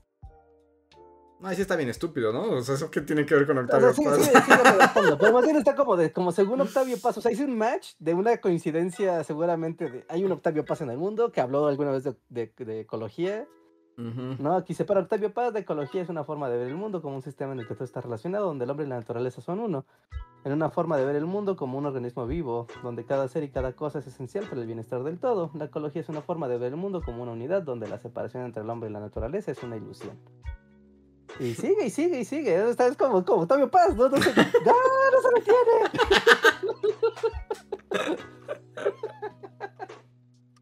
¡Es redundante! Lo hizo bien, lo hizo bien. Sí, sí. y ya, bueno, para cerrar, porque además no hemos leído ningún superchat, ya casi son las 11. Pero eh, solamente voy a... No está Luis, como bueno, ya se dieron cuenta. Pero solo voy a, a- a agregar algo que Luis dijo el otro día en Twitter y que también es para pensarse. De como, ¿por qué se insiste en usar estas herramientas para imitar las cosas más bellas de lo humano, ¿no? Como lo creativo. O sea, ¿por qué no se usan mejor para cosas aburridas que nadie quiere hacer? Ya. Pues, porque es lo que queda, ¿no? Las cosas aburridas, pues ya está ahí el brazo ese que arma carros. o sea, pues, ya, eso ya se hizo hace mucho tiempo. po- Por ahí se empezó. Es como empezaba la conversación de las computadoras, como de. Ajá. Empiezas a irte como a tan lejos tecnológicamente que es como de, ok, se puede. Sí, se puede. ¿Lo necesitas? No lo necesitas. es lo mismo. ¿Necesitas que ChatGPT exista? No, pero se puede. ¿Necesitas que Dalí sí, sí. exista? No, No, pero, pero, se puede. sí. Sí, sí, sí, sí, sí. Pero bueno, voy a detener esta conversación, no porque no esté buena, sino porque Porque el tiempo nos come. el tiempo nos come. El primer chat que tiene años es de The Black Knight. Espero que todavía siga ahí porque dice, hola bullies, los estoy escuchando con mi novia. Le contaba cómo una vez me hicieron bullying en vivo porque pensaron que le había robado la tarjeta de mi papá. y solo me dijo, ah, mira, le pueden mandar saludos, por supuesto. Saludos a la novia de Black Knight. Y sí, una vez creímos que era un niño que le había robado la tarjeta de crédito a su papá.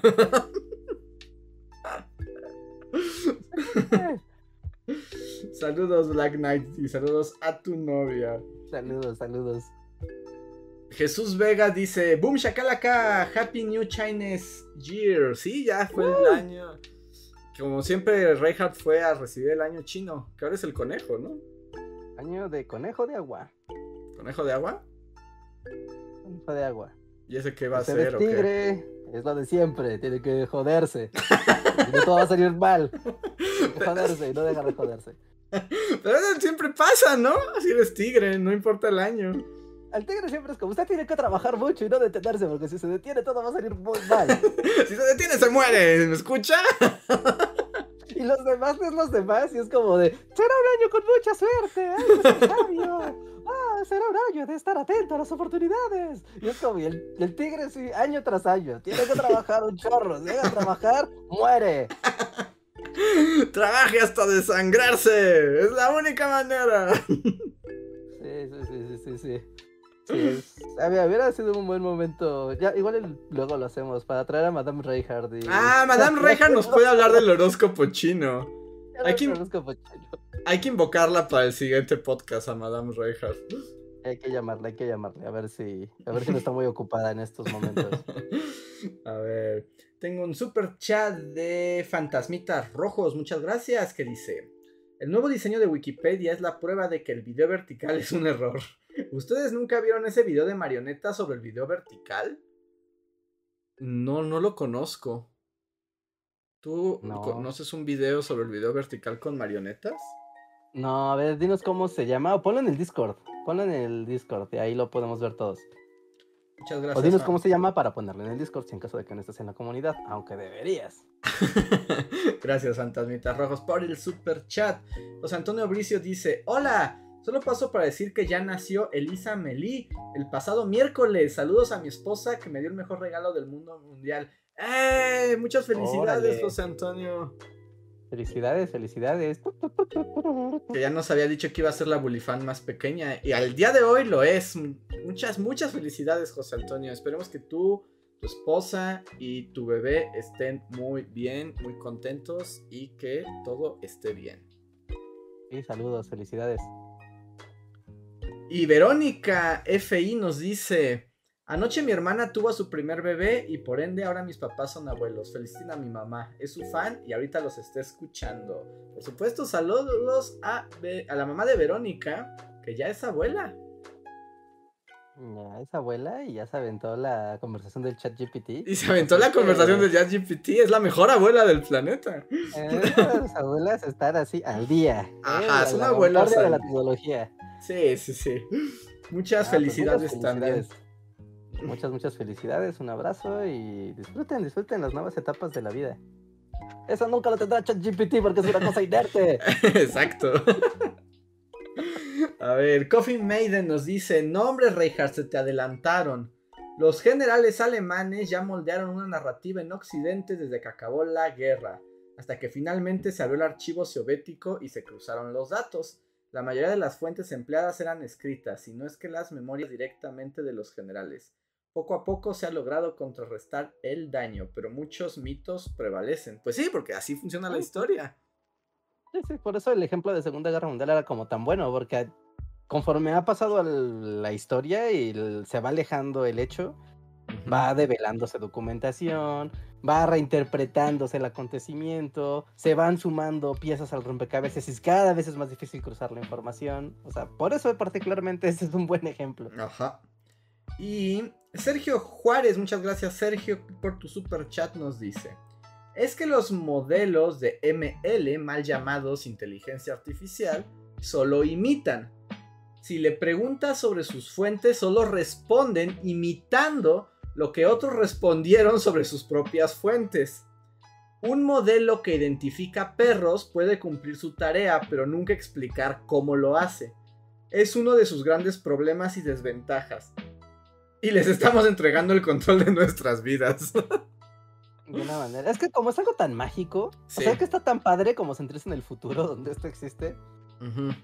¿no? Pero sí, es como cuando hablas con Alexa, ¿no? Ajá. Y pues, es como, es muy padre, parece, o sea, te da ese fintazo, pero en realidad no, ¿no? ML es Machine Lear- Learning para, para que no se quede como en ML, ¿no? Y, em- y eso de Machine Learning, ya en estas aplicaciones, es, es justo la aplicación de otra cosa que se llama web semántica, ¿no? Y es como, llegó, llegó, llegó, estaban las revelaciones. amigo". Reinhardt lo predijo desde su tesis y todos lo trataron de loco.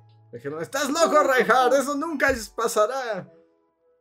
Pero sí, ¿no? O sea, es muy padre ver que ahora que existe el, estos chats, ¿no? Eh, eh, Hay, hay un meme, hay un meme muy chistoso. Es como del mundo de los programadores ingenieros, que pone un vato, ¿no? Como un póster de...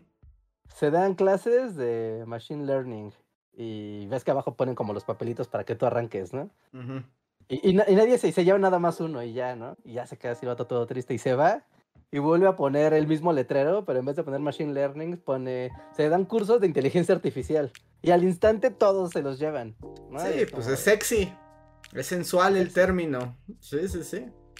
sí, que no es correcto, ¿no? Justo como... como Pero eso es culpa de los medios que empiezan a replicar algo como siempre, que no es correcto. Pero pues tiene punch. Sí. Mira, vamos a hacer, vamos a poner a prueba algo, Andrés, rapidísimo. A ver. ¿no? Ahorita que mencionamos, yo en mi tesis hice un ejemplo que uno podía hacer muy sencilla con Google.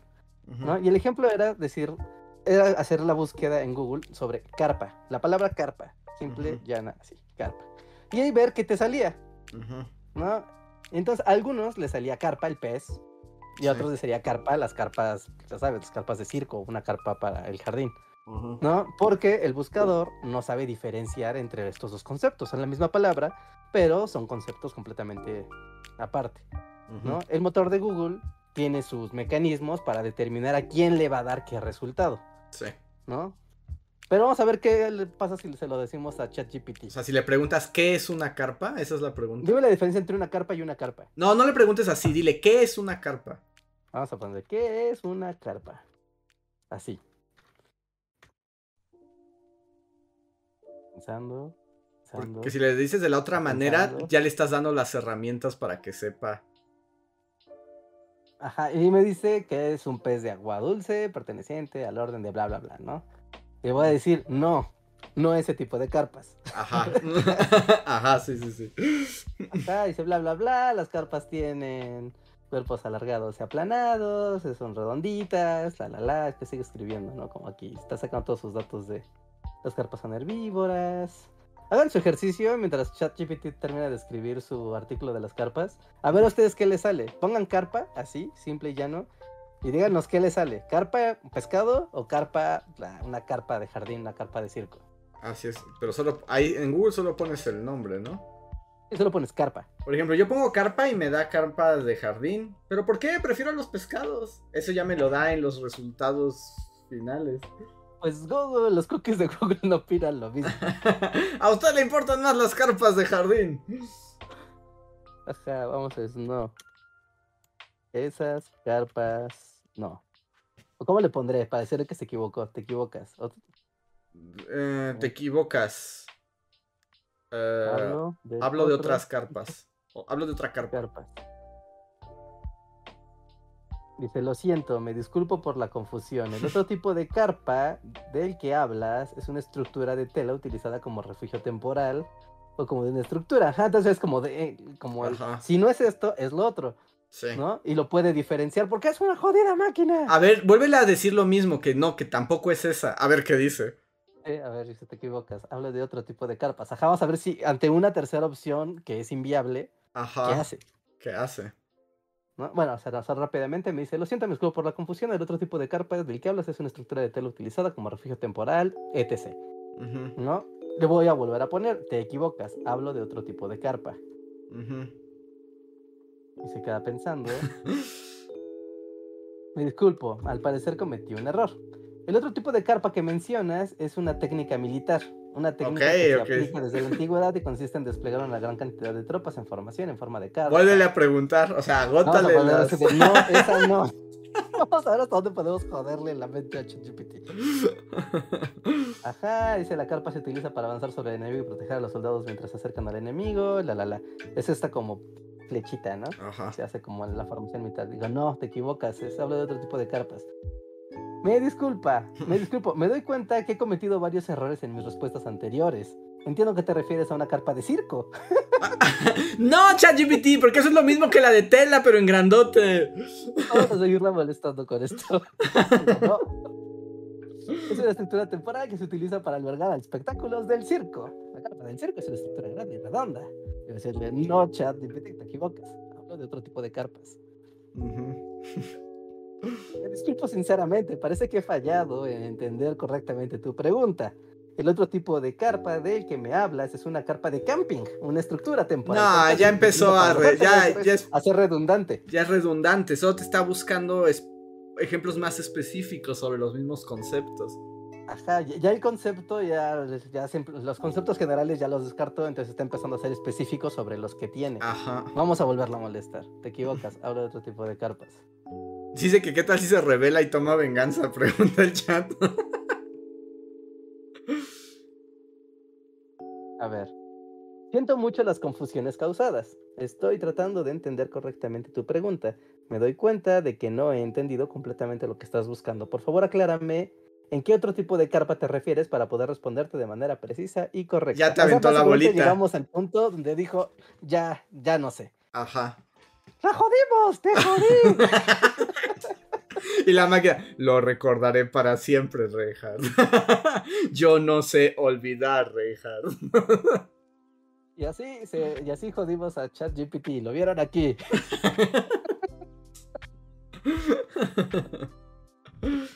Pues muy bien. Pues llegamos al final del, cha- de- del podcast, Reinhardt. Fue demasiado rápido. Fue rápido, fue rápido. Hablamos ahora de muchos temas muy intensos y complejos. Así es, llegamos muy al final. Pero bueno, aunque estemos al final y ya se acaban los superchats, les agradecemos mucho que estén por acá. Eh, les recordamos que estamos haciendo un experimento de hacer shorts de los podcasts. Así que si quieren ayudarnos, vayan a su podcast favorito y marquen los, los minutos de, ah, esto está padre como para ponerlo en un short. Y así podemos ubicarlos. Para ver si funciona, vamos, estamos haciendo experimentos. No lo dijo una inteligencia artificial, son hechos a mano, con amor. Se murió el Discord. ¿Me escuchas, Reinhardt? Reinhardt, ¿me oyes? Hola, sí, sí. No Ahora- te veo, pero sí. ¿Tú me Ah, escuchas? Ahora ChatGPT me mató a mí. Ok, mira, ya estoy teniendo una conversación emotiva. ¿Emotiva? Dije, Gracias por tus respuestas. Y me dice, de nada, siempre estoy dispuesto a ayudar y me disculpo por los errores en mis respuestas anteriores. Si tienes alguna otra pregunta o algo más en lo que pueda ayudarte, no dudes en preguntar. Ya no confío en ti. ¿Ya? ¿De plano? Creo que no nos vemos en el... A ver, creo que tengo un problema con... O que se murió el Discord. Seguramente nos pueden escuchar, pero no creo que nos puedan este, ver. Creo que no nos deben poder ver. Den un momento. Pero creo que sí nos escuchan. Como que sí se murió. Ok. ah, Ahí está, ahí ya deberían poder vernos. Hicimos llorar a ChatGPT y nos jodió el podcast. Ajá, y hasta, bueno, algo pasó porque además yo también escucho diferente el audio, como que se subió el audio. Muy raro. Ok, bueno, no es que ya vamos de salida. ¿Ya no queda ningún otro superchat? algo así No, para ya se cerrar? acabaron. Ok, ah. Ah, ya, Fantasmitas Rojos nos puso. que El video que comentaba de marionetas es síndrome del video vertical. Dura dos minutos. Ok, pues lo A ver, ahí checaremos. por ahí, si, si chequenlo, si alguien está ahí en el Discord a la mano en lo que nosotros resolvemos aquí, porfa pónganlo en la, en la sala de Se Dijo en el podcast para verlo todos. Muchas gracias, Fantasmitas Rojos. Sí, muchas gracias. Nos dicen que eso nos pasa por meternos con el Ghost in the Shell, Reinhardt.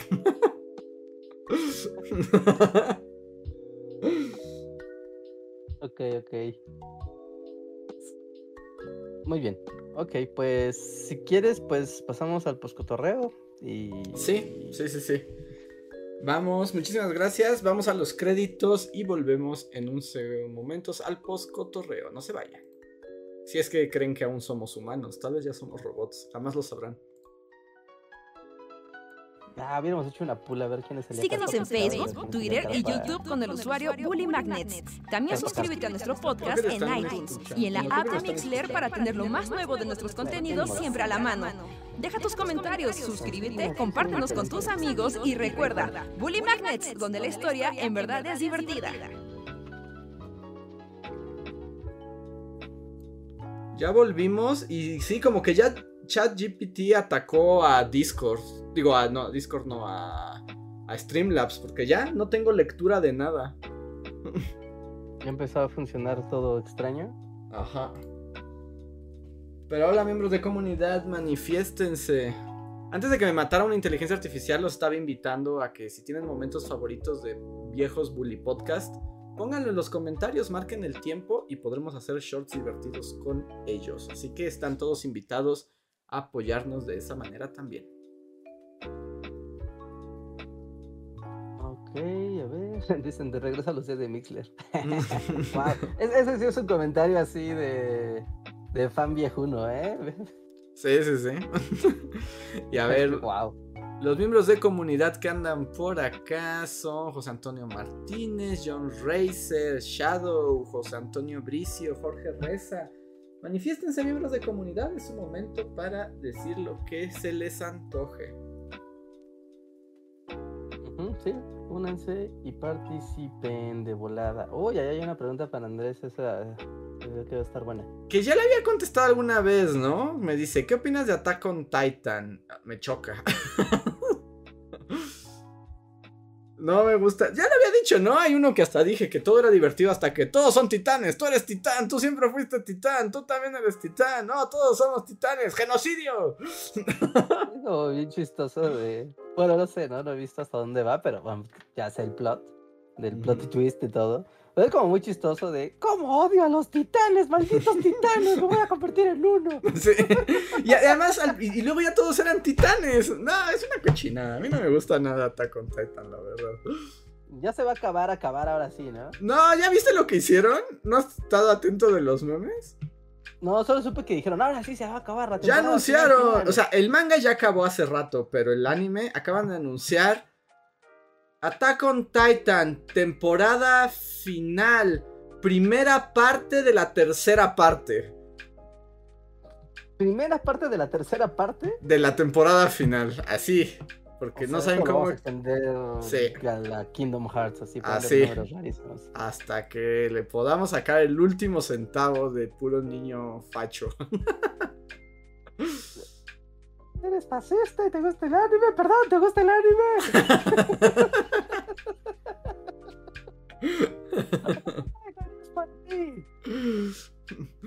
A ver, Manuel Dueñas dice, el RAN de Ikea es lo que me convenció de suscribirme.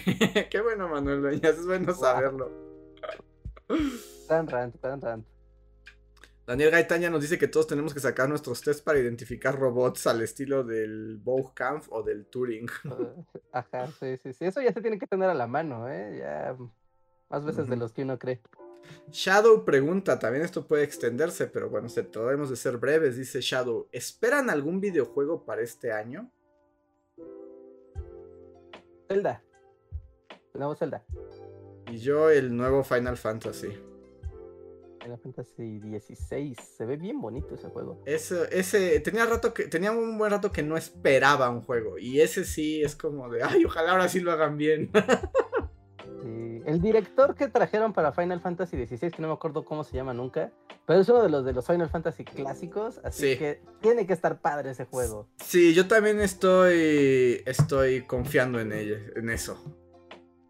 Sí, sí, sí. Y sus trailers son muy dramáticos, Sí. así que... Pues tú dijiste, ya matan que- a un niño en el tráiler, entonces ya lo tiene todo. ¡Mira, venganza! ¡Minuto uno! Sí, yo espero que esté bueno, porque sí, sí, sí, sí le tengo fe, pero no sé. No sé, muchas... Final Fantasy es tan Final Fantasy que todo puede pasar. Lo había puesto en Twitter, pero te lo voy a comentar rápido, Reja, en el postcotorreo. Estoy jugando Death Stranding y no sé qué, me estoy aburriendo. pero quiero seguir jugando. ¿Qué pasa? ¿Qué significa eso?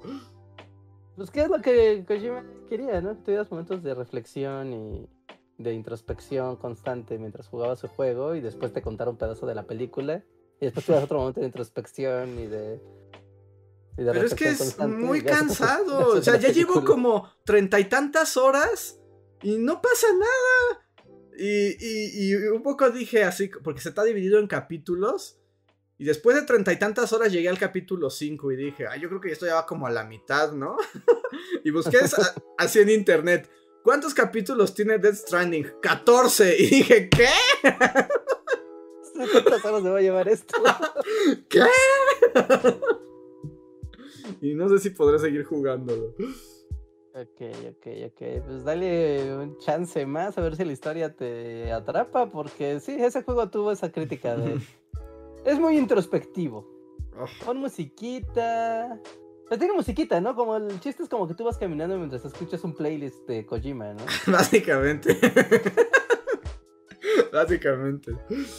Prestó su Walkman y ahora. A ver. eh, dice Arinerean saluda, también Rauco. José Antonio dice. A ver si Andrés es el original. ¿Tu área de ópera favorita? Mi área. Nunca he dicho cuál es mi área, ¿o sí? No, creo que no. Siempre he dicho que mi ópera favorita es Elixir de Amor. Pero mi área no estoy seguro. No sabría elegir. Podría ser el área de la Reina de la Noche, de la flauta mágica. O podría ser Madame Butterfly, tal vez. O la del Acme, también me gusta el área del Acme. Pero no, no lo sé. Tal vez sí soy un robot. Manuel Ah, Dueño. la de Madara Butterfly, eso sí me consta. Ese es de años. Yo diría que eso, es- Sí. esa es como de todas las respuestas que diría, "Ah, esa, esa era la respuesta". A ver, pregunta José Antonio. Reinhardt, ¿tu Final Fantasy favorito? El 9. Eh, pregunta Manuel Dueñas. ¿Y Hogwarts Legacy te emociona? ¿Harry Potter Mundo Mágico? Mm, No, pero estoy seguro que si fuera poterista me, me emocionaría. Se ve padre ese juego. Se ve, o sea, se ve bien. No sé si lo voy a estar. Pero el mundo de Harry Potter tiene todo para ser un buen videojuego. Em, sí, ah, yo diría que no sé, porque siento que son esos juegos que se ven súper increíbles y cuando salga a nadie le va a gustar. Sí, yo también tengo esa sensación de está tan padre que no puede ser real. Y más con la franquicia de Harry Potter. Que sí, le suele pasar eso, pero. Pero. Pero es que el mundo de los niños mágicos en su escuela y su mundo súper. súper siniestro. Está bien padre. O sea, tienes- ya, ya es un videojuego esa historia. Sí, sí, sí. Y se ve muy padre además. Además, o sea, todo promete demasiado. Creo que eso es lo que a mí me pasa. Sí, tal vez es eso, ¿no? Como que tal vez pone demasiado la vara alta, pero ojalá salga bien. Ojalá salga bien. Estaría muy chido que existiera algo así. Nos dice Sergio Juárez, hola bullies, hoy me tocó ser gordo inmundo de la computación y aprovecho el poscotorreo para agradecerles por el video de Turing. Mi tesis de la carrera fue sobre máquinas de Turing y después me interesé por su trabajo en morfogénesis. Además son- soy gay y considero que trataron el tema muy bien. Muchísimas gracias. Muchas gracias a ti Sergio, qué bueno que te sirvió y que le das tu, tu visto bueno. Sí, ¿no? Como tu like así de gordo computacional. Ajá, ándale, es como... Esos son los que valen. Exacto, es un like validado porque tiene autoridad. Sí. Como bien ahí. Dice José Antonio que sí somos los bullies originales. Dice, Reinhardt dudó menos esta vez que la primera vez que le preguntaron hace como un mes. Fresco, estaba fresco. Pero bueno, pues con eso ahora sí amigos, hemos llegado al final del podcast de esta semana. Entonces, muchísimas gracias por unirse a nosotros una vez más. ¿Nos queda algo más que decir, Reinhardt? Este. Bueno, pues lo de siempre, amigos. Únanse a nuestra comunidad de Discord. Síganos en nuestras redes sociales. Síganos en TikTok y en los shorts de YouTube. Estamos subiendo contenido nuevo tanto aquí en el canal de Bully Podcast, que ahora tiene shorts, como en el TikTok, que también está teniendo nuevos contenidos. Y pues eso. Si nos quieren seguir de forma personal, aquí en la descripción de este video están los twitters de los tres. Y pues eso. ¿no? Nos vemos muy pronto. Así es. Muchas gracias, somos los Bully Magnets y nos vemos la próxima emisión, no emoción. Bye. Bye bye, no olviden dejarle like a este video. Sí, porque no hay muchos likes, denle like. Denle like antes de que se acabe. Like, sí. like. Like.